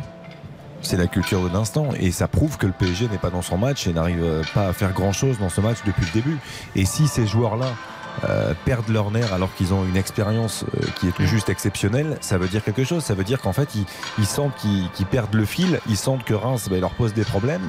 Et Mais au pire, est-ce que c'est si grave Enfin, tu vois ce que je veux dire Au point que tu ailles après encore dans les le- couloirs, le- voir le- le, le quatrième profond. le problème, c'est que ce qu'on dit à chaque fois, par exemple, quand on a vu encore Neymar absolument détestable à la fin du match contre Benfica, c'est il faut qu'il y ait soit le capitaine, soit un Sergio Ramos qui est un capitaine bis, qui lui tire les oreilles et qui lui mette une volée de bois vert. Le problème, c'est que ce soir, c'est Sergio Ramos chose. qui pète un câble. Et donc, qui va aller le calmer Qui va lui dire de pas faire ça Mais personne. Parce que Marquinhos, c'est le capitaine, mais il n'a pas euh, cette envergure-là. Et donc, en fait, constamment, quand il y a un joueur qui sort du cadre, il n'est jamais repris par ses coéquipiers. Alors que dans les grands clubs, mais ça arrive constamment qu'il y en ait un qui euh, dévie un petit peu du chemin et qui se fasse reprendre et qui s'écrase. Et au PSG, c'est jamais le Tu cas. vois même la déclaration de Marquinhos. Elle est pas Là, lucide. ça, ça fait 5 minutes que le truc est terminé.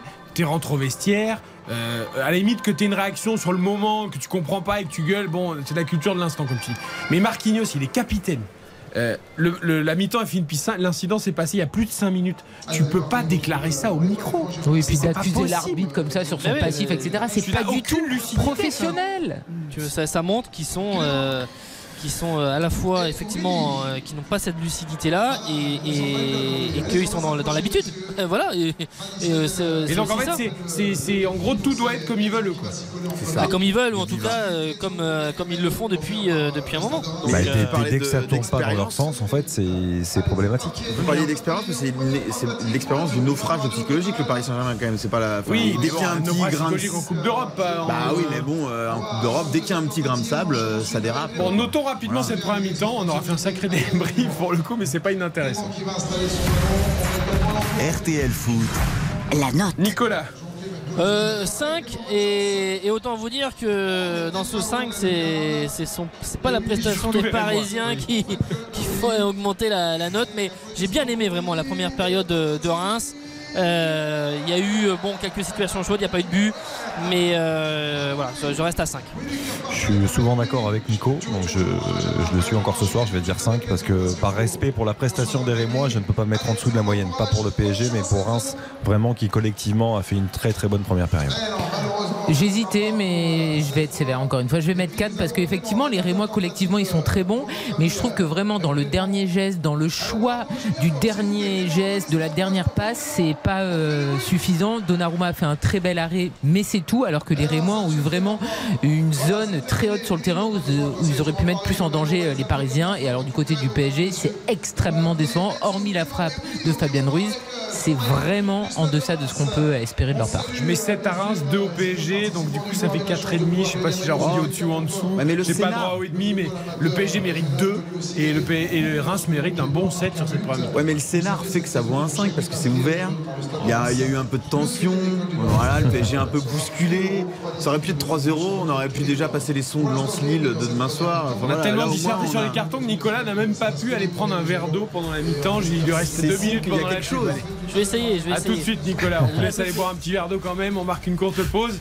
Quelle première période? 0-0, quasiment pas de tir, mais on s'est fait un quart d'heure de folie de débrief grâce aux Parisiens. Bah, et à vu l'attitude des. Parisiens, ouais.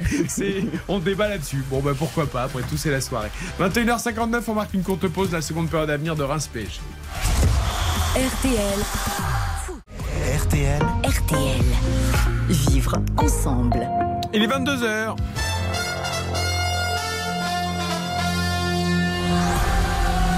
Eric Silvestro. C'est RTL Foot.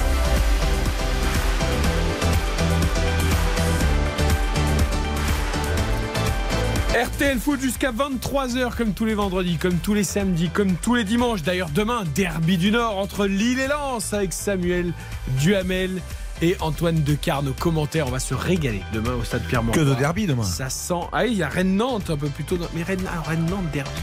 Ouais, c'est quand même très proche. Enfin, Ouais, histori- route, historiquement, de 100 historiquement, km. Ouais, mais c'est rapide. historiquement, c'est un derby. Il y a une guerre de on- parce que Et Brest-Lorient, c'est un derby Bah, euh, ça, ça peut l'être aussi. Il y a quand même le château des Ducs de Bretagne à Nantes. Oui, oui. non, Oui, mais- mais qui- non, ce qui fait ouais. que historiquement, Nantes est considérée comme euh, euh, la Il y a Bretagne. une guerre de clochers. Oui, alors moi, c'est plus le. Mais c'est derby de l'Ouest, là, on va C'est dire. plus Bon, la, voilà, derby de la, un la peu. distance un peu. Après, Lille-Lens, c'est le vrai derby. Ah oui, bien sûr. En tout cas, Rennes-Nantes, c'est les deux plus grands clubs de l'Ouest. Tout à fait. Ouais, il y a une vraie rivalité, ça, c'est- c'est sûr. Ça, ça va être. ouais, mais c'est vrai qu'il y, a- il y a des gros matchs. hein. Montpellier-Monaco à 13h. Angers-Strasbourg, ça dans le bas du classement, il vaut très cher. Euh, Brest-Lorient. Clermont-Auxerre. euh, Nice 3. Rennes-Nantes donc à 17h05 avant le grand derby entre Lille et Lens. Je me tourne vers Lucas Dindeux, notre sénateur. Tiens, justement, à propos de Rennes-Nantes, euh, est-ce que nous pouvons écouter Ludovic Blas? Oui, le milieu de terrain nantais qui n'est pas dans la forme de sa vie non plus. Philippe Audouin est allé euh, à sa rencontre justement avant ce match contre Rennes pour savoir un peu l'état d'esprit de Ludovic Blas et pourquoi n'est-il pas euh, bien ni sur le terrain, ni en dehors avec son début de saison compliqué et son non-transfert. Entendu. J'ai passé un été assez compliqué. J'avais besoin de, de certitude, savoir euh, si on comptait sur moi ici ou si, je devais aller ailleurs, tout simplement. Et cette décision-là, je l'ai qu'à partir du match de Toulouse. Et franchement, c'est pas question de non-départ ou pas. C'est juste que quand on prépare une saison de, cette manière-là, c'est pas la, meilleure des choses. Et pour moi, le, plus important avant, enfin, pour une saison, c'est la pré-saison, c'est de bien, travailler tous ensemble. Donc là, je, rattrape ce que j'ai perdu, mais euh, il faut que je récupère ça le plus rapidement possible. Après, je me, me trouve pas d'excuses parce que je suis pas bon, c'est moi. Donc c'est dans la tête, faut être fort, faut pas, faut pas abandonner. Ah, intéressant hein, ce qu'a dit Ludovic Blas au micro RTL de Philippe Audouin. Je ne savais pas avant Toulouse. euh, je ne suis pas bon, il faut l'avouer en ce moment. Et il faut être fort. C'est-à-dire que c'est. Ah, il a du mal à digérer euh, ce non-départ. euh, il a peut-être prévu les choses différemment. Et je trouve que c'est presque touchant de- d'admettre que c'est difficile. Bien sûr. Bon, il va peut-être mettre un peu de temps à revenir. C'est quelqu'un qui assume, euh, qui, qui, je pense, désormais a tourné la page, mais il le dit, j'ai perdu un peu de temps euh, dans ma préparation aussi, parce que c'est quelqu'un qui sort d'une saison quand même euh, assez extraordinaire individuellement, euh, qui a pris un entraîneur perso, qui a fait des efforts énormes pour euh, justement arriver à ce niveau-là, et, et qui aujourd'hui eh ben, rêvait d'autres, euh, d'un autre club. Il rêvait Mm. de Serie A, il rêvait d'Italie, il y a eu des, des touches, Mm. c'est pas aller plus loin, donc c'est difficile. Après, c'était mais Lille. Après, c'était Lille. c'était Lille, mais je c'était pas son premier choix. Mais je, voilà, je j'ai pas trop de doute euh, dans le fait qu'il se relève très, qu'il se Mais il relève faut, vite. il faut rappeler que lors du match face à Toulouse, il avait dit qu'il se sentait pas de débuter, donc il était sur le banc. Et puis finalement, vu que le scénario n'était pas bon, hein, Toulouse menait 1-0 à la mi-temps, il était entré euh, en seconde période, au coup d'envoi de la seconde période. Et puis finalement, les Nantais avaient euh, enclenché euh, leur saison avec une victoire euh, 3 buts à 1. Mais euh, c'était leur première victoire d'ailleurs de, de la saison pour les Nantais. Mais voilà, ça avait marqué Ludovic Blas. C'est normal, un transfert avorté, ça marque toujours un joueur. Ouais, et Philippe Audouin me disait très justement cet après-midi, je ne sais pas si c'est euh, Nantes qui ira mieux quand Ludovic Blas ira mieux, ou si Ludovic Blas ira mieux quand Nantes ira mieux. Euh, voilà, je vous, laisse, je vous laisse réfléchir Philosophique, à tout ça. Ouais, euh, c'est vrai, c'est vrai. Sujet Allez, le coup d'envoi de la 2023. seconde période de Reims. PSG avec Nicolas Georgerot, 0-0, et Verratti est sorti, j'ai l'impression. Verratti est sorti, changement évidemment, c'est pour euh, oui évidemment le, le calmer et Bah, si t'as pas Ramos et. Verratti pour le Classico, c'est quand même embêtant. Et donc Vitinha que l'on a vu euh, s'échauffer à, à la pause et s'amuser avec le, ballon, c'était vraiment marrant, on aurait dit un, gamin de 10 ans euh, dans la, cour de récré s'amuser avec la balle, c'était vraiment très sympa. Euh, et qui a terminé son échauffement et qui est entré donc avec, euh, attention, ce ballon Mukele, il y avait Zenelli qui était là. Euh, qui était euh, prompte à, à jaillir et à essayer de prendre la balle et derrière euh, Sarabia lui qui a perdu la balle et avec euh, Loco qui est venu le gêner qui partait un petit peu sur le côté gauche et il y a faute Euh, c'est un coup franc pour euh, le stade de Reims dès ce début de seconde période après euh, 50 secondes là-bas sur la gauche peut-être euh, mettre cette euh, balle vers le, le point de, de pénalty. Il n'y a pas eu de changement côté, euh, côté Rémois. On rappelle donc le PSG à 10 après l'expulsion de Sergio Ramos à la 43e. Et donc euh, un petit peu plus d'une période à jouer à 10 contre 11 avec euh, ce coup franc qui va être arrivé. Oh, c'était complètement raté. Ça va sortir tout de suite puisque c'est pas cadré, c'était pas un tir évidemment, mais c'était un, un centre, mais complètement raté de la part de Zanelli. Et Donnarumma va relancer. Du coup, Nico, ça s'est réorganisé. Oui, Comment alors ça... justement, j'attendais de voir ça. Donc, euh, Mukiele en fait euh, est défenseur central avec. euh, en fait, il est sur le côté droit. Ils vont jouer à 4. Bah, ils vont jouer à 4, c'est ça. hein. Euh, avec Marquinhos, Danilo en Ouais, défense centrale, Bernat, Bernat à à gauche. Et, et donc euh, Mukiele qui va être faire euh, latéral droit. Ça va peut-être donner des idées. Ils sont à 4 pour la première fois. La force des choses. Bah oui, oui. De toute façon, il faut forcément, avec euh, les blessures puis les rouges, là, et essayer ce système à 4 que ne voulait pas euh, C'est un, Galtier. c'est un 4-4-1 en fait. hein. Il y a juste euh, Mbappé qui est, qui est en pointe et sinon même euh, au milieu ils sont, euh, ils sont à 4. Attention avec euh, là Sarabia, qu'elle s'est passée, euh, Loco qui récupère euh, la balle. Ce ballon va arriver euh, à Gravillon. C'est Solaire qui fait l'effort là-bas pour euh, gêner la, la relance du défenseur euh, rémois. Balogun, contrôle de la poitrine, c'est bien fait. Euh, il conserve la balle. Il donne ce ballon à, à Flips avec Matusiwa. Très bon joueur, la- Balogun, hein, Nico. Mm. Je sais pas Ouais, quel est ton ouais. ressenti, toi, Ouais, ouais, de- à Et c'est mon premier buteur du c'est- soir, c'est encore possible. Tout est encore possible. J'avais fait le fameux donc euh, ce Reims Sauf au Lens. Paris. Oui.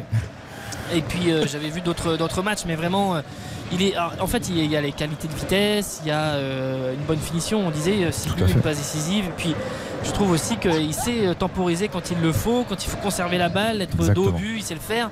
C'est vraiment un attaquant euh, complet qui fait peu d'erreurs, il y a peu de déchets. C'est c'est vraiment, euh, c'est un joueur très très intéressant. Et euh, je mentionnais ça effectivement la- l'absence de Ito. euh, suspendu pour, pour deux rencontres euh, après son rouge. Euh, c'est vrai que quand euh, il est à se démener comme ça sur un côté et à servir euh, Balogun, euh, ils ont fait quelques dégâts sur les, sur les dernières rencontres. Ah, ils sont pas payés Reims depuis le début de la saison. Bah non, oui, oui, bah oui, oui, J'attends de les voir en euh, effet. euh, Et puis ils ont pris des quelques coups derrière la tête parce que le, le Reims Clermont ils mènent 2-0, euh, ils se font rattraper. Ouais. Euh, bon, il y a le rouge, euh, il y a le, il y a le Reims euh, Lyon euh, aussi avec. euh, bon, Ouais, enfin, il y a- ils font match nul alors qu'ils méritent la victoire. Voilà, il y, a des- il y a eu des, des- comme Mais ça, des, des scénarios. euh, c'est un une équipe plaisante à voir jouer en tout cas, avec une vraie philosophie, euh, je trouve inculquée de la part d'Oscar Garcia. Et Oui, euh, je, je- je trouve qu'il se passe des choses et euh, c'est vrai qu'ils sont pas récompensés de leurs efforts. Et puis l'année dernière, ils avaient, euh, ils avaient une équipe qui était euh, prometteuse. Le problème, ils ont, c'est une des équipes de Ligue 1 qui a été le. euh, qui a eu son 11 le plus remanié, euh, Ouais. que ce soit avec euh, des blessures, des suspensions, etc., etc. Ils ont joué très peu, ils ont très peu enchaîné avec un même euh, 11 et en fait Oscar Garcia n'a pas pu installer son équipe comme, comme il le souhaitait et donc déjà il- dans le staff euh, et moi on veut faire ça cette année. Au moins avoir le loisir de pouvoir euh, profiter vraiment d'une équipe type l'installer la faire gagner en expérience. Et c'est vrai qu'on le voit un petit peu plus. Alors il y a encore des rouges hein, donc ça euh, oblige à quelques modifications euh, de temps en temps. Mais euh, il y a une stabilité et comme il y a un petit peu de quand je dis un petit peu, il y a, de la qualité devant, euh, c'est intéressant. Gravillon qui va centrer devant euh, euh, Danilo et, et c'était bien fait. Il y avait l'idée, mais il n'y avait pas assez de Rémois. Ça a été dégagé par les défenseurs euh, parisiens avec euh, maintenant Solaire, avec Mbappé qui est dos qui se bat là avec euh, Agbadou et il y, a- faute d'Agbadou sur Mbappé qui avait même compris et qui échange un petit sourire avec Will Steele. L'adjoint d'Oscar Garcia sur, le, sur le banc. On a vu aussi Mbappé quand il est rentré tout à l'heure, je sais pas Nicolas si tu le surveillais, il a, il a beaucoup regardé là au-dessus dans les tribunes, alors je sais pas qui regardait, avec qui il parlait, en hochant les épaules à plusieurs reprises. Ah, il a, il a fait que ça, hocher les épaules, Et- même en parlant avec Moukielé en entrant sur la Ouais, pelouse. Et après il s'est tourné vers le, quelqu'un ou plusieurs personnes, j'en sais rien, plus, un peu plus haut dans la tribune. J'ai pas vu. Je sais pas qui est installé là. J'avoue, j'ai pas vu. J'avoue, euh, je, ne sais- je sais euh, pas qui. c'est assez euh, étonnant. Attention avec euh, ce ballon, mais oui, même en sortant du tunnel, il était euh, côte à côte avec Moukielé. Alors il faisait les mêmes gestes qu'avec euh, Galtier tout à l'heure en disant, euh, en montrant des zones du terrain. Et puis à chaque fois qu'il montrait les zones, à chaque fois à la, à la fin de cette démonstration, il hochait les épaules. Donc euh, voilà, pour montrer un peu que ça- il n'a pas l'air de tout comprendre. À propos d'attitude, la Moukielé vient de rater sa frappe complètement. Mbappé était de l'autre côté du terrain, il avait rien à voir avec l'action. Et il a eu un geste euh, Ah non, mais les- désapprobateur. Les joueurs ils doivent être tétanisés dès qu'ils touchent le ballon parce que c'est fou quand même. C'est bien qu'il tente sa chance Bah à oui. l'entrée de la surface, euh, c'est intéressant. Il pèse parce qu'il a fait un appel à gauche au départ et on lui a pas donné le ballon. Le ballon est parti vers la droite et du coup il est frustré parce que l'action n'est pas allée vers lui. Mais c'est Bah ouais, insupportable. mais c'est le principe du foot. hein. Ouais, Parfois, tu fais une option, euh, l'option à droite, t'étais pas servi. Non, mais quand t'es jeune joueur comme ça, tu, c'est terrible. tu dois c'est- être tu as les jambes qui tremblent à chaque fois quand tu. Non, On mais- pas. Non, mais c'est par rapport à par pour rapport aux autres. Bah. Tu vois, je me dis. euh, C'est-à-dire pourrait joue mettre un petit peu plus de facilité auprès de ses coéquipiers qui sont euh, en plus des remplaçants pour le coup les- la plupart du temps. Ouais, c'est comme Ibrahimovic qui tétanisait tout le monde euh, quand, euh, quand il est arrivé avec ce ballon là qui va arriver à, à Zenelli. Euh, c'est un peu fort mais un petit peu excentré, mais il va percuter. Il a raison. Oh, il y a un petit point sur Wiz. Frappe enchaînée de Zenelli. Arrêt. Oh, l'arrêt de Donnarumma encore premier poteau sur cet euh, enchaînement magnifique de Zenelli euh, qui euh, vient euh, percuter et, et- et qui vient ensuite frapper. Et Donnarumma qui, euh, qui touche euh, Danilo là qui écarte le danger. Ça va arriver avec ça va sortir. Philips va avoir cette, cette touche. Mais il y avait l'idée Zenelli qui euh, demande au public vraiment de, de pousser, de s'enflammer et de d'être derrière son, sa formation avec euh, Flips, euh, avec on essaie de se retourner Mounetzi et euh, avec ce ballon qui va être rendu aux Parisiens à la 52e 0-0.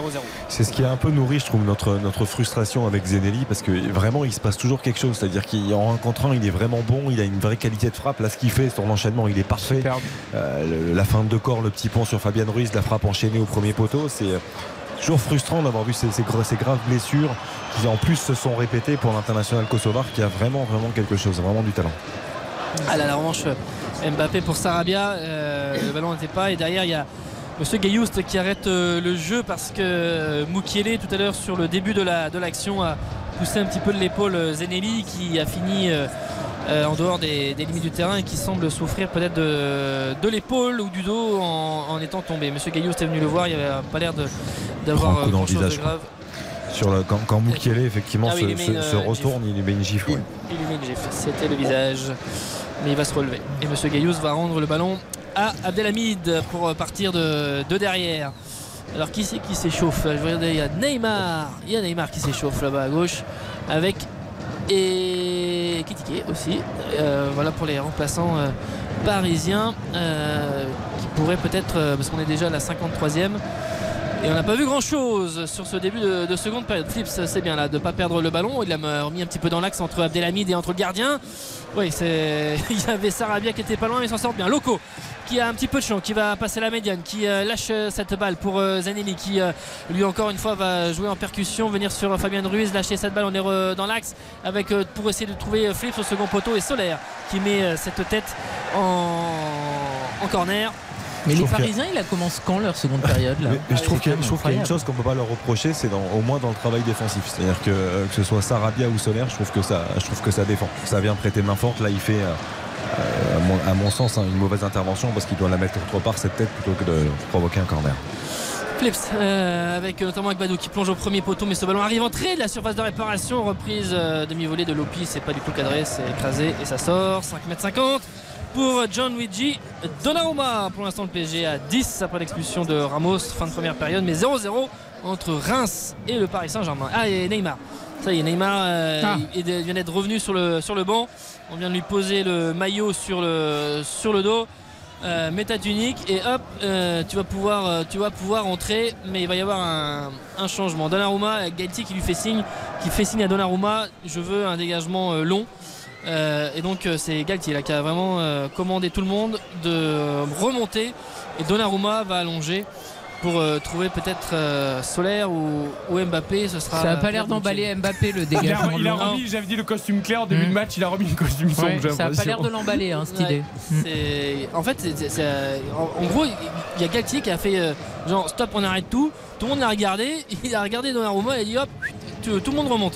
Et euh, ça a pris 5 secondes et tout le monde est remonté. Vitinha, c'est bien fait. Solaire euh, face à, Gravillon. Vitinha qui va pas perdre la balle, il remet derrière. Pour l'instant, il assure un petit peu les, les transmissions euh, Vitinha, mais on l'a pas vu euh, porter, le, porter la balle ou casser des lignes. euh, comme on a... Voilà, la relance de Danilo n'est pas bonne du tout.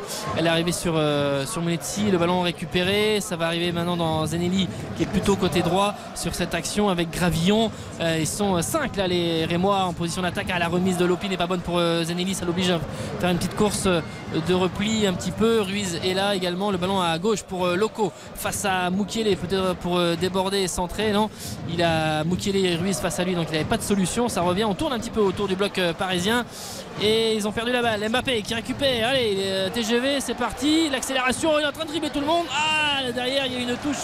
Le ballon a été touché un peu par Loco et il n'a pas réussi à continuer. Il est en train de repiquer dans l'axe.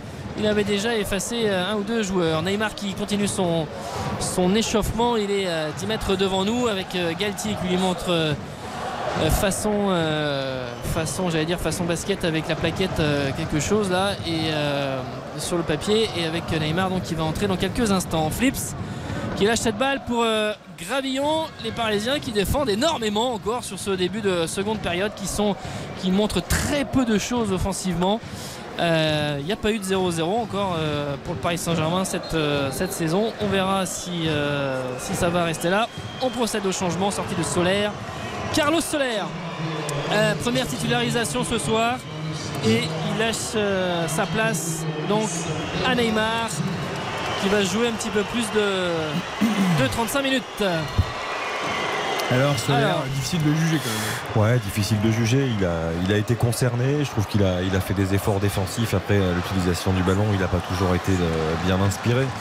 Les bon, ballons il- perdus. Il, a, il avait joué que 4 minutes euh, depuis le début de la saison. Bah, je, rythme. je- je pense qu'il ne faut pas être trop sévère non plus sur cette prestation, même si bah, je pense que même lui, hein, personnellement, attendait autre chose sans doute de, de- de sa première titularisation avec le Paris Saint-Germain. Mais c'est, tout n'est pas à jeter non plus.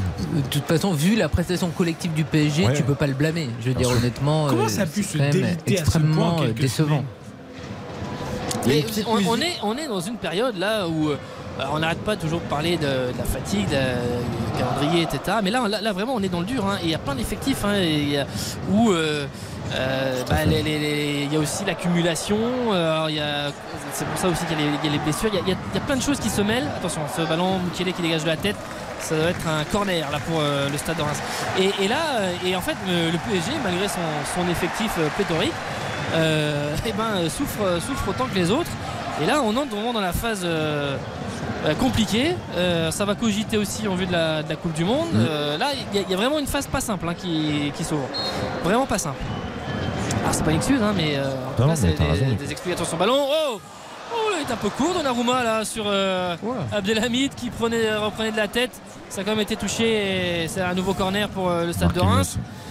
Mais euh, il a fait un peu Superman, euh, Donnarumma, en sortant, mais et à part toucher la tête de Marquinhos, il a rien touché, euh, Donnarumma. Les sorties, c'est quand même pas sa spécialité. Ah.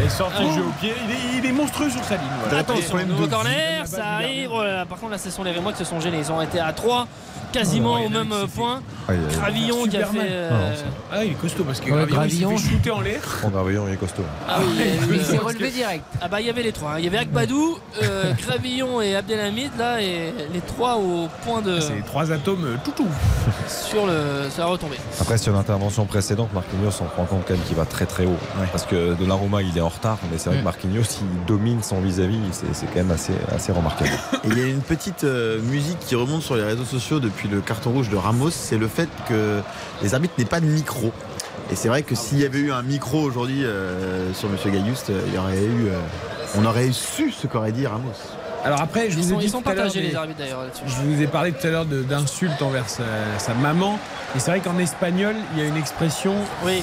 Qui est pas très On en a parlé à la pause, j'ai eu le temps d'aller euh, rapidement là qui, 2-3 qui- minutes. qui- et- qui est aussi un- chez nous, il y aurait qu'un mot sur deux. Alors, je- Ouais. Exactement. C'est c'est pas forcément une insulte totale. voilà. Sur le centre avec la tête de Danilo Ah c'est pas cadré. Mais il n'y a pas bon centre là. Après, C'est pas euh, forcément adressé à, oui. à la maman de l'arbitre, mais il y a le mot maman dedans. Non mais Voilà. après il y a deux Voilà. lectures. Si on part du principe que Sergio Ramos n'a dans un aucun cas à être collé quasiment Bien à l'arbitre, à lui hurler dessus, insulte pas insulte, tu peux trouver ça inadmissible et justifier l'expulsion comme Parce ça. qu'en fait, il prend le jaune. Et juste au moment où il prend le jaune, il vient se rappro il vient rapprocher Ouais. son visage de celui de l'arbitre. Alors, il met pas un coup de tête, hein, mais Ouais, il il vient aurait- quand même lui dire euh, "Écoute, je suis Sergio Ramos, toi t'es personne." Il aurait- il aurait- Ah, En mettant vraiment son visage collé à celui de Oh attention ballon perdu par Lopi euh, avec euh, Neymar pour donner à Sarabia la transmission n'est pas bonne le ballon est revenu ah là là ils avaient euh, un bon ballon à exploiter et avec Sarabia qui essaie de remettre à, à Neymar qui était à gauche Mbappé il est à l'opposé il a pas vu le ballon Sarabia rate sa transmission, mais le ballon de Neymar est pas bon non plus, parce qu'il est derrière Sarabia qui a Ouais. déjà commencé sa course. et attention Danilo pour euh, Donnarumma un peu sur un fil là depuis euh, 3-4 minutes d'un côté comme de l'autre avec euh, Agbadou qui contrôle qui met ce ballon peut-être euh, là-bas avec Gravillon qui, qui monte euh, le centre de Gravillon pour Balogun qui remise de la tête oui, position de hors-jeu assez nette là il y avait euh, vraiment euh, pas d'hésitation possible En, en fait, tu es en train de nous dire que Sergio Ramos aurait pu se passer de son madré. Exactement. Ça. Mais parce qu'en espagnol, encore une fois, c'est. Ah, c'est une expression courante. C'est voilà, chez nous, c'est ouais. simplement le mm, et le tu mm. rajoutes le madré derrière, mais pas forcément pour parler de ça. Mais bon, enfin dans tous les cas, C'est ah, Sergio madré. Mais Sergio Ramos devrait. J'ai rien compris moi. Votre truc. C'est ah, madré. Sans le madré, c'est juste Concha. Oh, bah, ouais, euh, non, bah, ça m'embête de vous le dire. Bref, voilà, en tout cas, c'est une expression non, assez que, courante. non, parce que Concha, ça fait trop de mots. C'est Concha, des, nanana, c'est trop de mots. C'est juste Si, si tu veux, en, en espagnol, ça veut dire fils de. Voilà, mais en fait, en espagnol, c'est pas forcément ce sens-là. C'est une expression commune. euh, Donc en fait on va euh, finalement reprocher à Monsieur Gaillous de ne pas parler espagnol. Peut-être. Voilà, peut-être. Ouais, Ah, les fautes là sur Mbappé évidemment ouais. Parce que Agbadou là se, se jette au moment où Mbappé euh, fait la, la déviation. Agbadou comprend pas, mais euh, il vient couper quand même l'action. Et là, il y avait une- surtout une très bonne déviation de la part de Vitinha. Petite talonnade subtile pour donner à, à Mbappé qui derrière euh, et lui aussi Au basket, on aurait pu siffler passage en force. C'est un peu ça, oui. Est-ce qu'on considère que le défenseur bouge ou est-ce qu'il a bien les pieds au sol et il ne bouge pas Et là, il bougeait quand même. hein. Ah ouais Ouais. Non, Ouais, non, mais là il y a faute. Euh, coup franc, coup franc, euh, 26-27 mètres à peu près, légèrement sur la droite. Alors ça discute, hein. Mbappé, Neymar, Marquinhos. Euh, non, Sarabia, Sarabia, Sarabia, euh, oui. Sarabia, Neymar, euh, Marquinhos. Bon, Sarabia, déjà, tu t'en vas et tu laisses tirer Neymar et puis oui, tout. oui, c'est juste un. Après, j'aimerais bien que Sarabia de- marque juste pour le, juste pour le bonheur. Mbappé est à l'entrée de la surface. Et donc Neymar qui a touché la balle, qui l'a posée. Vous avez compris. Donc je pense que Neymar va exécuter ce coup franc. Allez. La frappe du Brésilien, elle est cadrée. Ah, elle était, il y avait l'idée, mais elle est sur Diouf qui n'a absolument pas tremblé et qui est venu, euh, qui a assuré sa prise Ah, en deux temps. d'échauffement, ça. Il n'a pas eu le temps de beaucoup s'échauffer. donc. Oui, il n'y avait pas de danger. euh, elle était vraiment sur le gardien et il était bien, bien placé. Euh, les locaux qui est alerté sur le couloir gauche. Là, Mukele, il faut fermer un petit peu le couloir. Là, il a un petit peu de, petit peu de place pour, euh, pour Loco qui a stoppé sa course, qui regarde, qui en met derrière. Avec euh, notamment Munetsi, euh, Gravillon. euh, ce ballon a été légèrement touché par Neymar. Gravillon qui continue, qui donne ce ballon à Fup. Ah, la transmission n'est pas bonne. La, passe est trop forte. Ça, sort, c'est une touche. Ah, pour René Rémo aussi, il va falloir tenir physiquement dans cette, dans cette rencontre. 16 tirs concédés par le PG en 63 minutes, c'est énorme quand même. Même s'ils sont en 20. Euh, oui, non oui, oui, oui, c'est beaucoup, À mais. 16 en 60 minutes. euh, Oh, c'est un peu une constante hein, quand même. Ouais, ouais, globalement. ils, ont- oui, ils subissent quand même pas mal. hein, euh. Et alors l'année dernière, sur la deuxième partie de saison, Ah ouais. euh, c'était incroyable. Il, y avait, il, il finissait pas mal de matchs, quasiment un match sur deux, où euh, l'adversaire avait plus de. Il concédait plus de tirs que, que, que- qu'il n'en faisait. Et c'est quand même. euh, Ouais. Nicolas, je, assez, assez- je- assez je- étonnant. je revois que les propos de Marquinhos sont un peu repris partout là sur l'arbitrage. Ça commence à faire trop là, ce qu'on s'est interrogé à la mi-temps. Je sais pas si vous aurez l'occasion de voir le capitaine du PSG tout à l'heure en, en zone mixte après le match, mais j'aimerais bien qu'il m'explique ça, ça veut dire quoi ça commence à faire trop? J'ai du mal à. On peut pas dire que le PSG soit Le désavantagé le PSG par l'arbitrage. exactement, donc je, je comprends, j'ai du mal à comprendre le propos de Marquinhos. Oui, oui. On est en train même de se dire Ah, que mais peut-être on, qu'il dit- on verra personne. Non, mais peut-être qu'il dit que ça commence à faire trop avec les arbitres qui mettent trop de cartons en général. Oui, ou ça. peut-être avec lui en particulier. Ou avec lui en particulier, mais voilà, c'est- pas par rapport au PG, j'imagine, parce que sinon ça Ah. Monsieur Gaillot va aller voir Christophe Galtier, peut-être parce qu'il réclamait quelque chose au niveau de, de, de Neymar. Donc Monsieur Gaillouste euh, parle avec. euh, au, au moins, ce qui est bien, c'est qu'il s'énerve pas trop. euh, Monsieur Gaillouste aussi, il n'a pas une, une attitude. Des fois à trop, euh, à trop s'énerver et bon Et pourquoi Vitinha vient au milieu Ah, ben, c'est ça. Mais C'est incroyable. Il y a hein, une discussion entre Galtier et Gailleux. C'est à Vitinha qui vient dire deux trois mots. Il a un petit côté Charles Leclerc barbu, euh, monsieur Gaillouste. Oui, oui, c'est vrai. C'est Hein. Ouais. Pas mal. Mais oui, non, mais je trouve que son attitude est bonne. Charles. Leclerc, lui, peut s'énerver dans sa voiture contre son équipe depuis le début de l'année, mais, mais pas monsieur. Ouais, il a- raison. Allez Neymar qui est dans le rond central. Allez, il faut euh, plutôt que d'essayer de faute siffler sur le Brésilien. euh, avec Balogun qui a fait faute, Ruiz qui pose la balle très rapidement au sol pour mettre de- du rythme, Vitinha. Les Parisiens là qui subissent totalement le, le- le rythme de la, de la rencontre. Une, euh, attention ce ballon pour Bernat dans le dos de la défense. Bernat est passé dans, la, dans le. Ah le sortant en retrait n'est pas bon avec euh, Phillips qui euh, intercepte c'est très facilement. Alors que l'idée était bonne. Neymar, il est extraordinaire parce qu'on lui donne un bon ballon. Il a du champ devant lui. Il Ouais, peut partir et en fait, il s'arrête et il attend que le mec vienne lui taper dedans alors qu'il pourrait partir Ouais. vers le but. Non mais là par contre la Bernat il doit faire beaucoup mieux. En plus il peut servir Neymar et Neymar marquer derrière. C'est pas possible ça. Balogun, il faut qu'il fasse attention. Il, fait, il tire beaucoup les maillots. Là, il vient de le faire sous les yeux de M. Le Sage et de Christophe Galtier. Euh, L'arbitre ne l'avait pas vu, mais il fait ça assez souvent. Peut-être euh, averti. Vitinha qui a la balle. Il a peu de champ. Il va s'approcher, donne ce ballon à Neymar. Ah, la passe n'est pas bonne, elle est trop forte. Elle passe devant le, le Brésilien. Le Zenelli nombre de fois où tu as dit la passe n'est pas bonne, Ah c'est oui. terrifiant. Oui, bah oui. La transmission là, c'est. Ah ouais, il y a un des- déchet. déchet technique qui est assez euh, important. Oh, là, cette fois, c'est récupéré par les Parisiens. Mbappé pour Neymar. Neymar, Neymar face à Diouf. Neymar, oh, il cadre pas Oh, incroyable Au ras du poteau Mais il ne cadre pas, il le met à droite du but. Il avait choisi le poteau face à lui, il n'a pas croisé sa frappe. Et oh, Mbappé qui euh, à la fois l'encourage mais le réprimande un peu. Euh, sur, euh, sur cette action, mais euh, une réprimande, j'allais dire, euh, affective, c'est-à-dire. euh, Ouais, ouais, tout à fait. euh, vraiment, ah, et c'est incroyable. Je pensais qu'il allait croiser. Elle est bonne la frappe, la passe d'Mbappé, elle est fantastique. Oui, la, la- la passe est très bonne. Comme il faut. Euh, il est très bien lancé dans la profondeur. Il y a, il y a- en fait, il y a- il y a- on a vu sur une action ce qu'on n'a pas vu quasiment, euh, hormis une fois en première période, c'est-à-dire un, un ballon donné dans la course avec un joueur qui prend la profondeur et qui se présente face au gardien.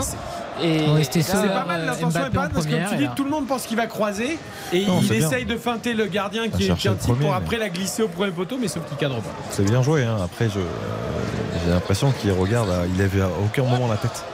C'est-à-dire qu'il il ouvre le pied, il sait a priori où il se situe, mais pas suffisamment parce que il- il- son pied est pas suffisamment fermé. On marque une courte pause, les amis. 0-0 après 67 minutes. Le PSG toujours à 10 après l'expulsion de Ramos en fin de première période. Et pas de but donc dans ce Reims Paris Saint-Germain. RTL Foot. Eric Silvestro. RTL Foot jusqu'à 23h. Avec Yann Galli, avec Xavier Domer, Quentin Vasselin, il ne reste plus que 20 minutes à Delon entre Reims et le Paris Saint-Germain. Nicolas Georgerot et pas de but. Oui, pas de but, pas de but. On verra si c'est la première fois cette saison que le PSG euh, n'inscrit pas de but. Euh, pour l'instant, il reste encore un peu de temps, 20 minutes. On verra et si euh, Reims va tenir après avoir accroché euh, Lens, euh, Lyon ici. euh, un match nul, ce serait quand même euh, pas mal pour euh, serrer moi face au Paris Saint-Germain évidemment. Bernat euh, qui est le long de la ligne de touche. Galtier qui s'est énervé tout à l'heure là lorsque le PSG développait son action. Il n'était pas content du. Mais tout le monde de est à l'arrêt, c'est incroyable. Ah oui, il était, il était vraiment Des- énervé. Neymar, il sert Bernat qu'à l'arrêt, puis au final, on revient jusqu'à Marquinhos. Et pendant la coupure, Nico, il y a eu deux superbes interventions défensives de Danilo. Oui, qui, qui est qui vraiment s'est euh, sacrifié euh, deux fois. sur un ballon récupéré très haut par les, par les Rémois et, et derrière euh, ça se termine y a- il y a- sur une frappe il se jette euh, en fait et Ah ouais. il permet de, de boucher l'angle et donc de contrer le- une frappe et ça toute, toute cette action s'est terminée par une tête défensive de, Oula. de Bernat qui arrive sur, euh, Flips. sur Flips. Bon, Il y a alors- un petit accro.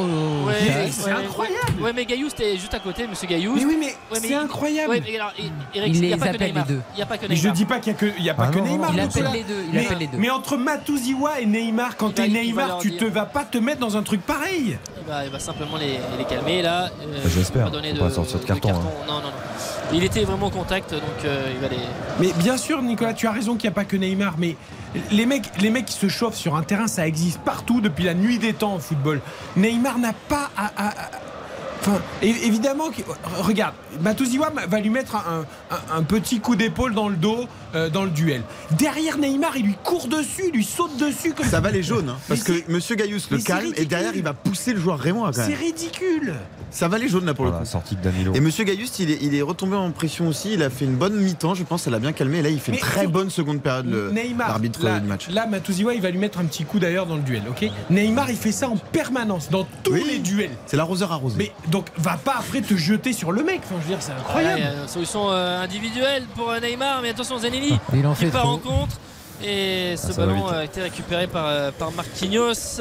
Et c'est vrai que là, il n'y avait aucune chance qu'il aille au bout. Il est en train de, déjà de se défaire du ballon qui lui reste un petit peu dans les, dans les crampons et dans les, dans les chevilles là, pour la conduite de balle. Ça n'avait aucune chance de pouvoir tromper les, les Rémois. Neymar qui a été une nouvelle fois alerté. Il est face à, à Gravillon. Il lâche ce ballon pour euh, Bernat. Galtier en fait euh, j'ai trouvé. C'est Ruiz. Ah il en peut plus de Ruiz. Là c'est il prend très cher. L'espagnol. Oh le petit pont sur euh, de Neymar euh, sur euh, Matuziwa. Et derrière avec la faute avec euh, Lopi et monsieur euh, Ça, c'est- qui a sifflé coup franc. C'est la plus belle des réponses. Nico, ça c'est la, là, exactement. Mais c'est la plus belle des réponses. La meilleure des réponses, c'est celle-ci. Ouais, Alors là, là, il le fait avec un côté humiliant parce que Ouais, il mais lui dit, ça- en il gros, s'expose à une blessure, il est fragile et c'est ce genre de, de comportement quand il garde le ballon qui Ouais, engendre bon, des fautes voilà. sur lui, des torsions de la Il n'y cheville, a, ce genre de il y a détails. pas une grosse faute. Il hein, Il y a pas une grosse il Il n'y a faute, pas une grosse faute, hein, mais. Lâche ton ballon, t'es jamais aussi bon Neymar que Mais quand tu lâches ton mais ballon. non, parce que là, c'est un geste décisif. Il va vers le but, Et derrière, il fait un pont. deuxième petit pont pour amuser la galerie Ah, euh, dans la lui- foulée. lui, il a humilié le petit pont. Ouais, mais c'est pas ça, être un grand joueur, c'est pas humilier les gens, c'est être efficace. Non, mais là, c'est efficace. Wow. Sarabia va frapper ce coup franc la 73e toujours 0-0 Sarabia ça arrive ça plonge ah, c'est Neymar qui a prolongé de la tête me semble-t-il et ce sera un ballon oui, pour euh, pour Yevan Diouf pour euh, dégager le, le camp rémois et en fait euh, donc c'est bien le, le milieu de terrain qui énerve euh, Christophe Galtier puisqu'ils ont demandé alors, Ruiz l'a pris une petite soufflante Euh, derrière ils ont demandé à Vitinha de venir euh, proche du, du terrain pour euh, réexpliquer encore un peu au niveau du- de la position. Van Bergen côté Rémois va, va entrer dans, dans quelques instants. Il attend là sur le, le bord du terrain. Mais là, oui, Galtier très mécontent de son milieu de terrain. Il n'y a, pas beaucoup de joueurs irréprochables côté Paris Saint-Germain, mais il y en a un, euh, Danilo, je trouve qu'il fait vraiment, vraiment un bon match dans, Ouais. dans- dans l'attitude, dans les- ses interventions défensives. Là, on l'a vu tout à l'heure se projeter, on a vu basculer le jeu à l'opposé. Je trouve que vraiment, lui, depuis euh, de nombreuses semaines maintenant, c'est quand même un joueur important. Et puis là, avec tout ce qui se passe, il va y avoir du temps de jeu. Il faut, faut aussi qu'il soit au rendez-vous. Parce qu'il Bah, va avoir des hein, Nico. sollicitations. Oui, mais euh, ce que je veux dire, c'est sur la. Sur la c'est quasiment la période la plus importante qui va entrer pour lui. Parce qu'effectivement, avec les suspensions, euh, euh, soit des uns ou des autres, mais surtout et, les quelques blessures qui sont en train de se, se multiplier, euh, ça fait, c'est typiquement le, le genre de joueur qui, qui va voir euh, son temps de jeu encore euh, augmenter. Et, sur des postes très importants. Neymar, Neymar qui euh, porte la balle, qui va lâcher pour trouver Mbappé qui a un petit peu de champ, qui va percuter avec ce ballon, qui a été très bien intercepté par Loco.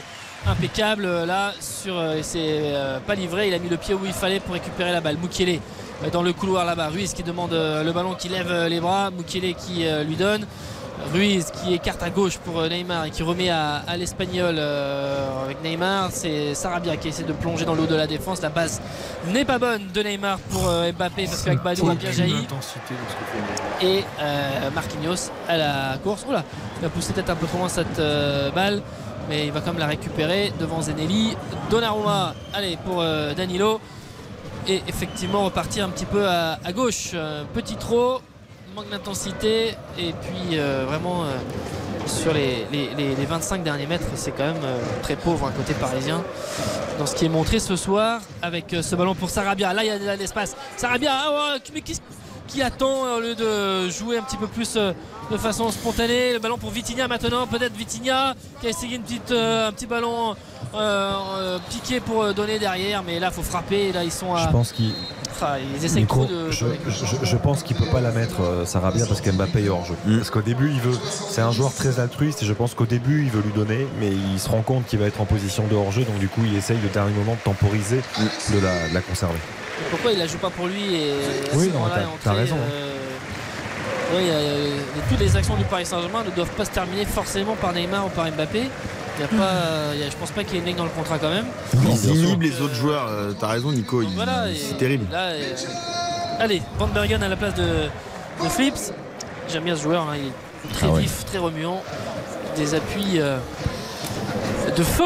Flips aussi, hein, Flips aussi, c'est un oui, beau joueur. oui, oui. On a vu sur la volée tout à l'heure dont tu parlais, elle, est- elle était belle la volée, hein, l'équilibre était bon. Après, bon, manquait un peu de, de- de précision pour inquiéter Donnarumma, mais c'est cette équipe a vraiment de bons joueurs de, de ballon. Vous êtes bien sur RTL, RTL Foot jusqu'à 23h, 0-0 entre Reims et le Paris Saint-Germain. Il reste un quart d'heure. Un quart d'heure et avec Neymar qui donne ce ballon à Moukielé qui est dans l'axe à droite un peu partout. Ouh la talonnade qui est de Neymar qui a été récupérée. Balogun frappe contrée par euh, Danilo. Ça revient dans les pieds là-bas de Matuziwa qui euh, frappe mais ce ballon n'est pas cadré. Mais oh là là, la talonnade de Neymar qui devenait un ballon euh, intéressant à jouer pour les, pour les Rémois. Mais par contre, Neymar, il se prend jamais de soufflante par Galtier. Ah c'est plus facile de, de- critiquer Ruiz. Ah, Ah, fa- facile, quoi. Là. Non, parce que Allez, là, Mbappé qui échappe à Gravillon, euh, Abdelhamid plutôt avec euh, ce ballon pour donner très bien, très bien donné avec Neymar, Neymar et Sarabia. Neymar qui conduit, qui porte toujours le ballon, qui laisse le ballon à Vitinha. Vitinha frappe enroulé. Allez, c'est un mètre au-dessus de l'équerre. c'est Frappe mal enroulé. joué. Mais C'est- Ne- Ne- Neymar, c'est très mal joué parce que s'il la met en une touche à Sarabia, parce que le ballon est parfaitement donné, il peut la donner. Il peut la donner en une touche à Sarabia. Le, le jeu demande ça. Euh, t'as- à l'arrivée, ça fait trois touches de balle simplement. Mbappé, Neymar qui glisse en une à Sarabia, c'est terminé. Il a, quand même, il a quand même deux super ballons Mbappé. Tout à l'heure pour le face-à-face de Neymar, il lui donne parfaitement. Et là, c'est encore un très bon ballon donné par Mbappé. Et Sarabia euh, demandait aussi la balle sur le centre de. Enfin, c'était ce qui était un tir, mais Oui. il aurait aimé un, un centre de la part de, de Vitinha. Il était à la limite du, du hors-jeu et il aurait pu être dangereux. Gravillon pour donner ce ballon à Van Bergen. Ils ont remonté très facilement la balle vers Van Bergen pour euh, défier Bernat. Ah, le latéral espagnol été très bon euh, pour euh, couvrir et pour récupérer cette, cette balle. Vitinha devant la surface de réparation. Très bonne conservation. Danilo, là par contre, il faut aussi un petit peu écarter. Bernat, Vitinha, jeu à 3 et même donner cette balle à, à Donnarumma. Mais tout ça, tout ce que je raconte là, c'est un jeu. Oh là, Ruiz là, c'est pas un cadeau pour un Kinos. Là, c'est, on est vraiment dans les 30 derniers mètres du Paris Saint-Germain. Euh, enfin dans les 30 premiers dans ce, dans ce sens-là. Ah, tu Et peux pas être plus bas là. hein. Là, Et- dites quand même à votre ami Will Steele là, qui remplace Oscar Garcia, il était quasiment au poteau de corner là, pour suivre l'action et encourager ses joueurs. Il était carrément sorti de sa zone. Oui, parce qu'il est, il encourage énormément, mais il est aussi un petit peu comme euh, Galtier. Il a tout à l'heure, il a poussé euh, une ou deux gueulantes parce qu'il n'était pas mécontent. Il trouvait que dans les enchaînements, il, va- il- je, enfin, j'ai décrypté comme ça qu'ils n'allaient pas assez vite. Euh, dans les 30-40 derniers mètres, il aimerait voir peut-être le jeu euh, aller un petit peu plus vite. Et donc, euh, alors, Doumbia entre. Zenelli sort. Zenelli sort, il est à l'opposé, là-bas il va faire le tour du terrain pour aller jusqu'au banc, il est sorti à l'opposé. Là- les Rémois, il faut pas avoir de regrets. il Ils étaient meilleurs en première période, les Rémois. Oui, oui, oui, mais quand euh, à 11 contre 11, alors que le PSG est à 10. Et c'est vrai qu'ils récupèrent, ils pressent moins. Alors est-ce que physiquement aussi, ils, ressentent le fait qu'ils auront du mal à tenir le, tempo, à presser c'est pas impossible, mais c'est vrai qu'ils ils gênent moins les, les relances des, des Parisiens. Là, Ruiz pour écarter à, à Mukiele avec euh, Sarabia maintenant, mais tout ça est un peu dos au but. Sarabia qui se retourne, qui centre pour trouver Mbappé, oh, qui a essayé d'armer. Ouais, ce ballon est touché, ce sera un, un corner pour le Paris Saint-Germain. Euh, Mbappé qui est au contact avec euh, Agbadou. C'est le bon geste. Et ouais, c'est ce qu'il fallait faire. Et ces ballons qui arrivent de derrière, on sait que c'est toujours compliqué évidemment pour faire ces reprises là. Mais Agbadou s'est un peu jeté dans les, dans les jambes de, de Mbappé, l'a gêné. Il contre super corner. bien avec Badou. Hein. Un super jeu défensif parce que Mbappé réussit à voler. Hein. Et, ça- et Sarabia joue très juste. hein. Le, le ballon, il, ballon est- de il était vraiment, vraiment super bon. Corner, corner, ce ballon qui arrive plutôt premier poteau, qui est prolongé. Danilo un peu trop court, les Rémois qui euh, jaillissent bien et qui euh, éclatent là pour euh, sortir cette euh, balle avec Van Bergen. Ah, il attendait le ballon, mais ce ballon ne lui est pas donné. On va jouer plutôt à droite. Ah, c'est très mal joué. C'est très mal joué de la part de, de Lopi notamment. Et Bergen qui a proposé des choses. Il attendait cette balle. Balogun aussi.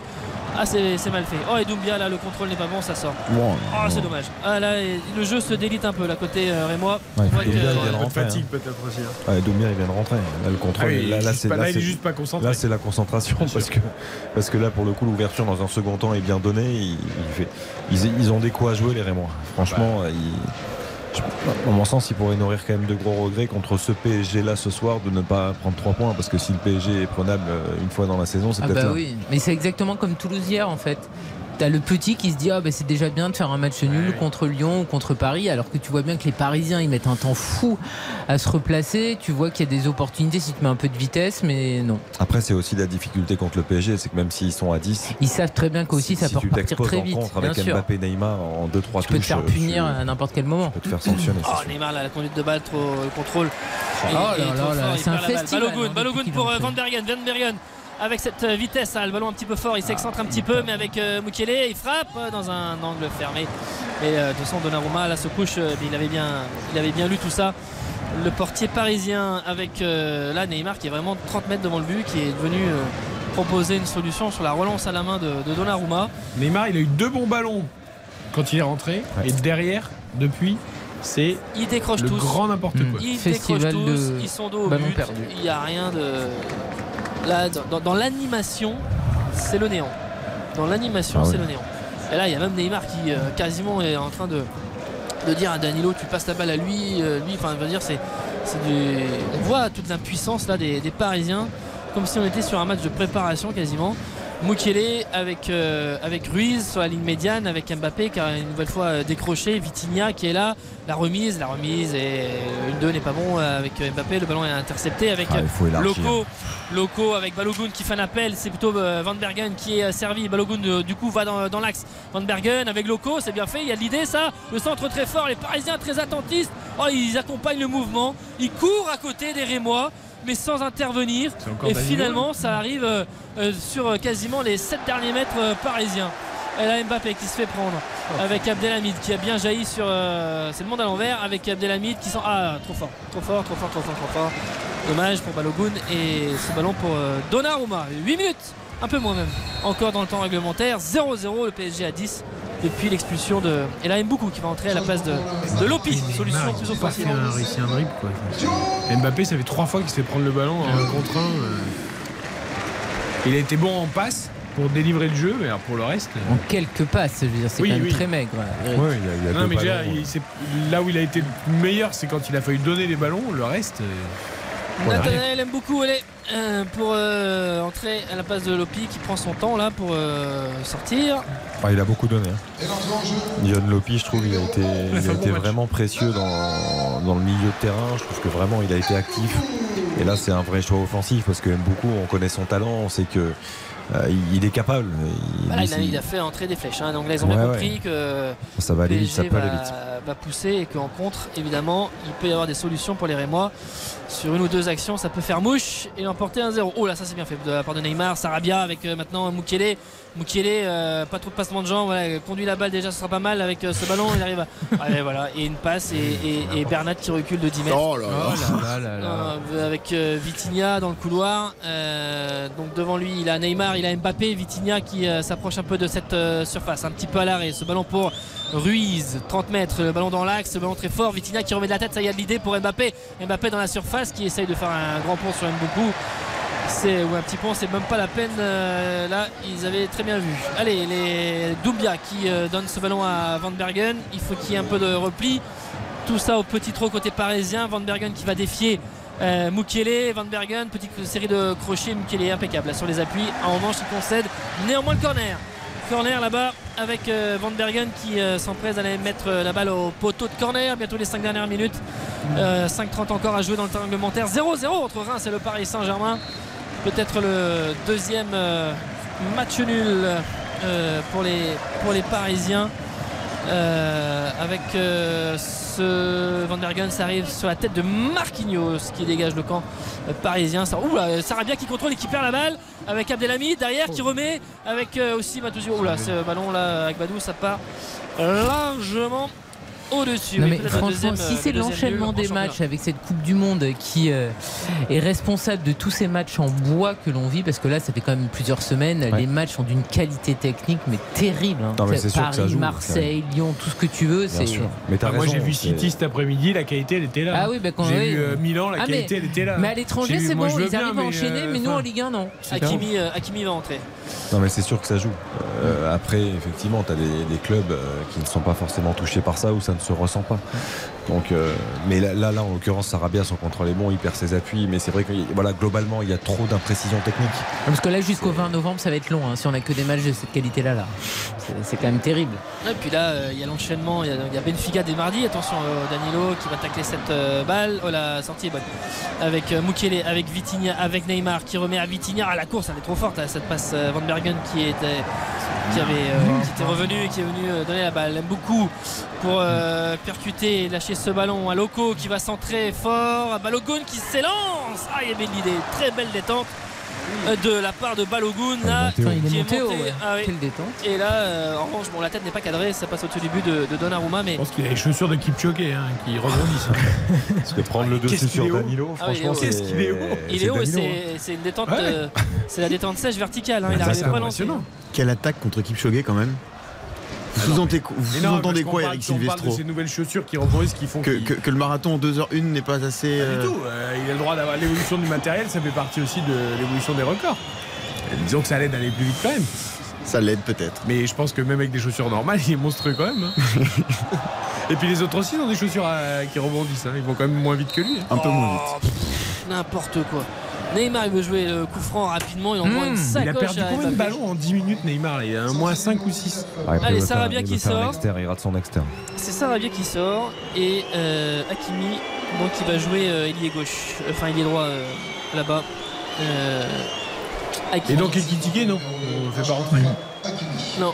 Non. Mais tu vois, ce qui est dingue, après c'est toujours pareil. hein. C'est-à-dire que Sarabia, il a fait plus que Mbappé, mais évidemment, c'est lui qui saute. Ouais, mais après, à 3 Eh bah oui, non, mais c'est de toute façon, c'est toujours comme ça. éclair. Bah ça, c'est toujours comme ça, de toute façon.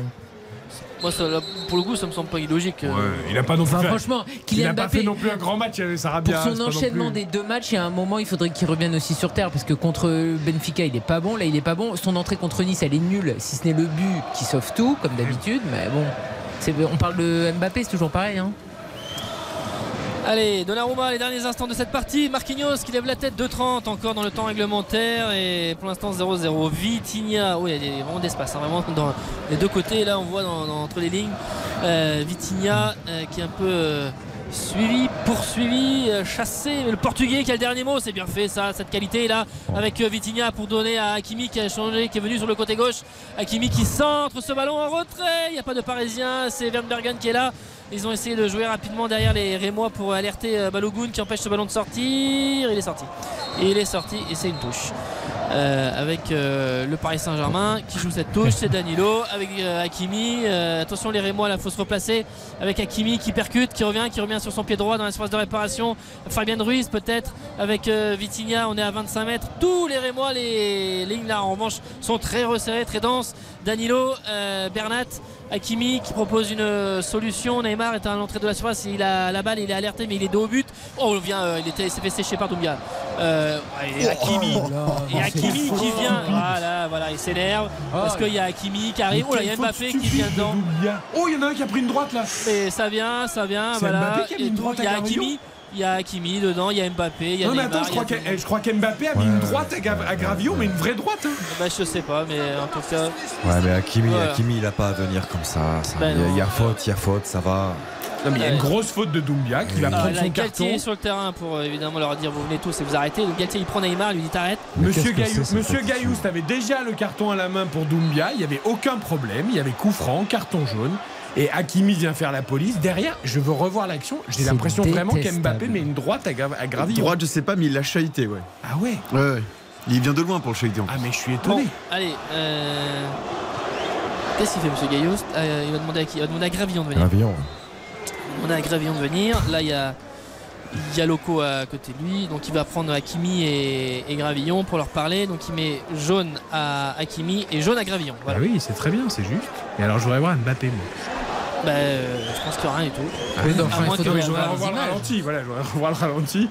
Et alors, vous voulez- il y a Verratti qui discute avec le sage sur le banc. Ah Mais bah. c'est marrant parce que c'est c'est pas. euh, c'est- Enfin voilà, bon, Ouais, c'est c'est bon cocasse. mais- C'est cocasse, ouais, Ouais. c'est bon esprit. Mais il discute tranquillement, mais il discute avec monsieur le sage. Ah, monsieur le sage finit par lui dire Bon, on va t'asseoir sur le banc quand même. Mais Doumbia, Doumbia, il a pas de cerveau là pour faire une faute comme ça à l'entrée de la surface à la 90e minute. Ah oui, le sage bien. hein. À part donner un coup franc qui va peut-être offrir la victoire au PSG. Mais il l'a pris son jeune d'ailleurs, Doumbia? Parce Non, que- ah non, non, il n'y a rien eu. Enfin, moi, je l'ai pas vu. Oh, euh, oui, on l'a oui, pas vu pour l'instant. On a raison. vu Gravillon et euh, on a vu Hakimi, mais enfin Doumbia, ça semble évident. Après, il y a une faute, c'est- ça paraît impressionnant parce que Neymar il tombe fort aussi. Mais je... Il allait lui donner, hein. Mais si, il allait lui donner, il l'avait sorti même. Et ça serait bien de revoir ce qui s'est passé, parce que si effectivement il y a une droite de Ah, mais moi, je Mbappé, voudrais revoir l'image mais dans ce cas-là, la commission, elle sera euh, Et la il VAR, se- en plus, se- il il se alerté. réveille- il se réveille Non, mais la VAR, elle n'a pas à intervenir parce que là, il n'y a pas rouge. Donc, il n'y a pas de. Non, Après, oui, Lucas me dit tu t'es peut-être emballé sur la droite, mais parce que j'ai vu Mbappé, non mais j'ai vu Mbappé sauter sur Gravillon. Je l'ai pas vu, moi j'avoue, Moi, j'ai j'ai- pas vu. je l'ai vu arriver dans la mêlée. mais J'ai encore l'image de Green. euh, euh, Ouais, c'est ça. euh, Golden State Warrior à l'entraînement avec son Bon, attention les amis, parce que là on est dans le temps additionnel depuis une minute et il y a coup franc très dangereux, vraiment à, à l'angle. Neymar, ça arrive, ça plonge. Oh, Diouf, c'est surtout très bien dégagé euh, par euh, la défense rémoise. Et là, il y a une énorme euh, faute de jaune, Neymar.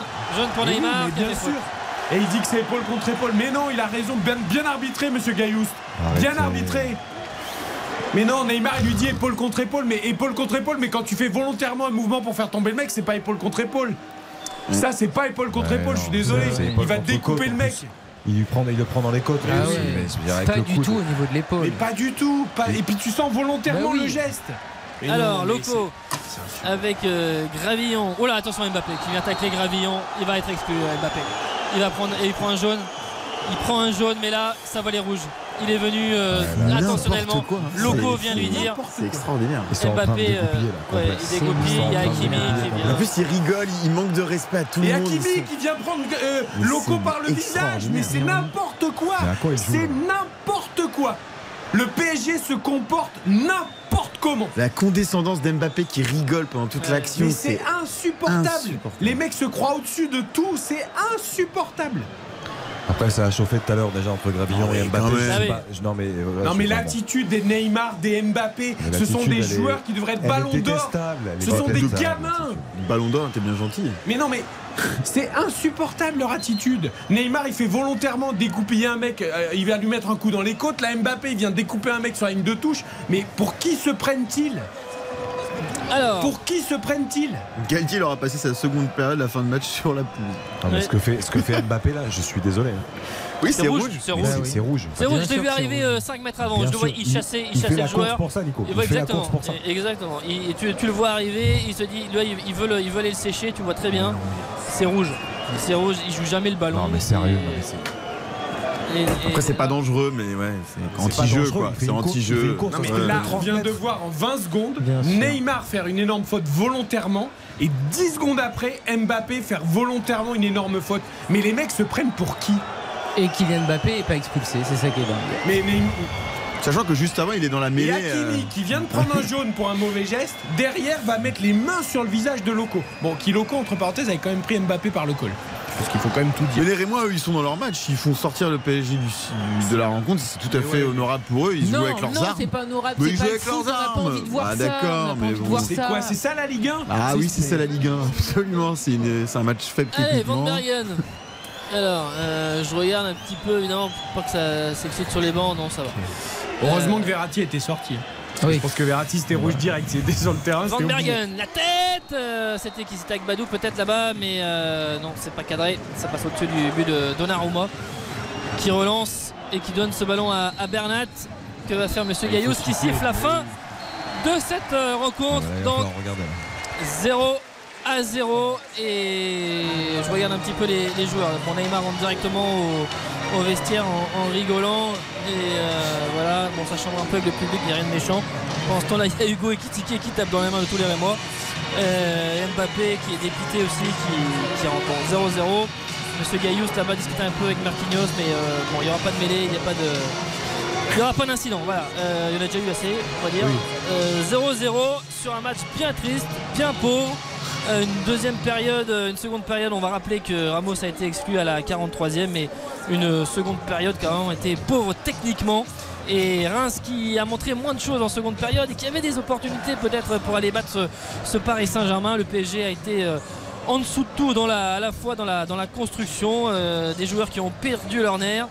Et, et donc c'est la première fois qu'il y a un 0-0 pour le Paris Saint-Germain dans cette saison. Première fois que les Parisiens ne marquent pas de but euh, depuis le début donc, de cette saison. Allez, notons et désignons magnifique, catastrophique encouragement parce qu'il y a tellement de choses à dire sur- le match. De toute façon, 0-0, euh, il n'y a quasiment rien. Donc, euh, sur les attitudes, sans doute.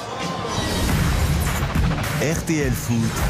La note. Étais à 5, euh, mon cher Nicolas. la Oui, je descends à 3 parce que tout est un peu ridicule en, en seconde période et comme en plus on a vu encore moins de choses d'un point de vue euh, football, donc euh, 3 pour, euh, pour cette, pour cette rencontre. Ouais, j'étais d'accord avec Nico en première mi-temps, je suis d'accord à la fin du match aussi. L'attitude est déplorable, j'ai même envie de mettre deux parce que voir ce genre de, de comportement sur un match euh, de championnat de France de Ligue 1, moi, en fait ça me dépasse. Ça me dépasse et ces, gens-là ne mesurent pas le- les conséquences que ça peut avoir sur le football amateur. On revient toujours à la même chose, mais ce genre d'attitude c'est c'est inac- inacceptable. Et je voilà, au-delà du football qui a complètement disparu en deuxième période, je, je trouve les attitudes euh, lamentables. Karine. J'ai été à 3, je vais également euh, baisser ma note, je vais aller sur 2 parce que les, frappes que le- les phrases que Nico a le plus prononcées, c'est très mal joué et mauvaise passe, voilà. Donc ça c'est pour le foot, hein. donc c'est dire si le foot a été absent et la qualité a été absente sur le terrain. Et puis sinon c'est euh, des attitudes détestables, c'est la volonté d'humilier l'adversaire, c'est euh, tout ce qu'on veut pas voir sur un terrain. C'est vraiment, c'est franchement là j'ai la nausée, on n'en peut plus. Allez, magnifique, quand même. RTL Foot. Le magnifique. Allez, le magnifique Nicolas, quand même. Est-ce qu'il y en a un? Ah, et on, vous êtes dur avec moi là. hein. Ah, bah, c'est toi qui es au stade. hein, J'en ai un. Nico, si tu veux. Vas-y, euh, Xavier. Ah bah je sais, ce Pour sera moi, Danilo. Bah voilà, pour moi c'est Danilo Ce aussi. sera Danilo pour euh, monsieur qui écope de partout et qui écope bien parce qu'il fait euh, vraiment euh, encore une nouvelle fois une belle prestation et il a sauvé beaucoup de coups. Donc Danilo. Il est, cop de partout, effectivement. Danilo, pour moi, il n'y a pas photo sur ce match-là parce que dans l'attitude, il est irréprochable. Tout le monde est en train de s'agacer. Lui, il dit jamais rien. Il se concentre sur lui, sur son match, sur l'équipe. Et voilà, pour moi, il est encore une fois irréprochable.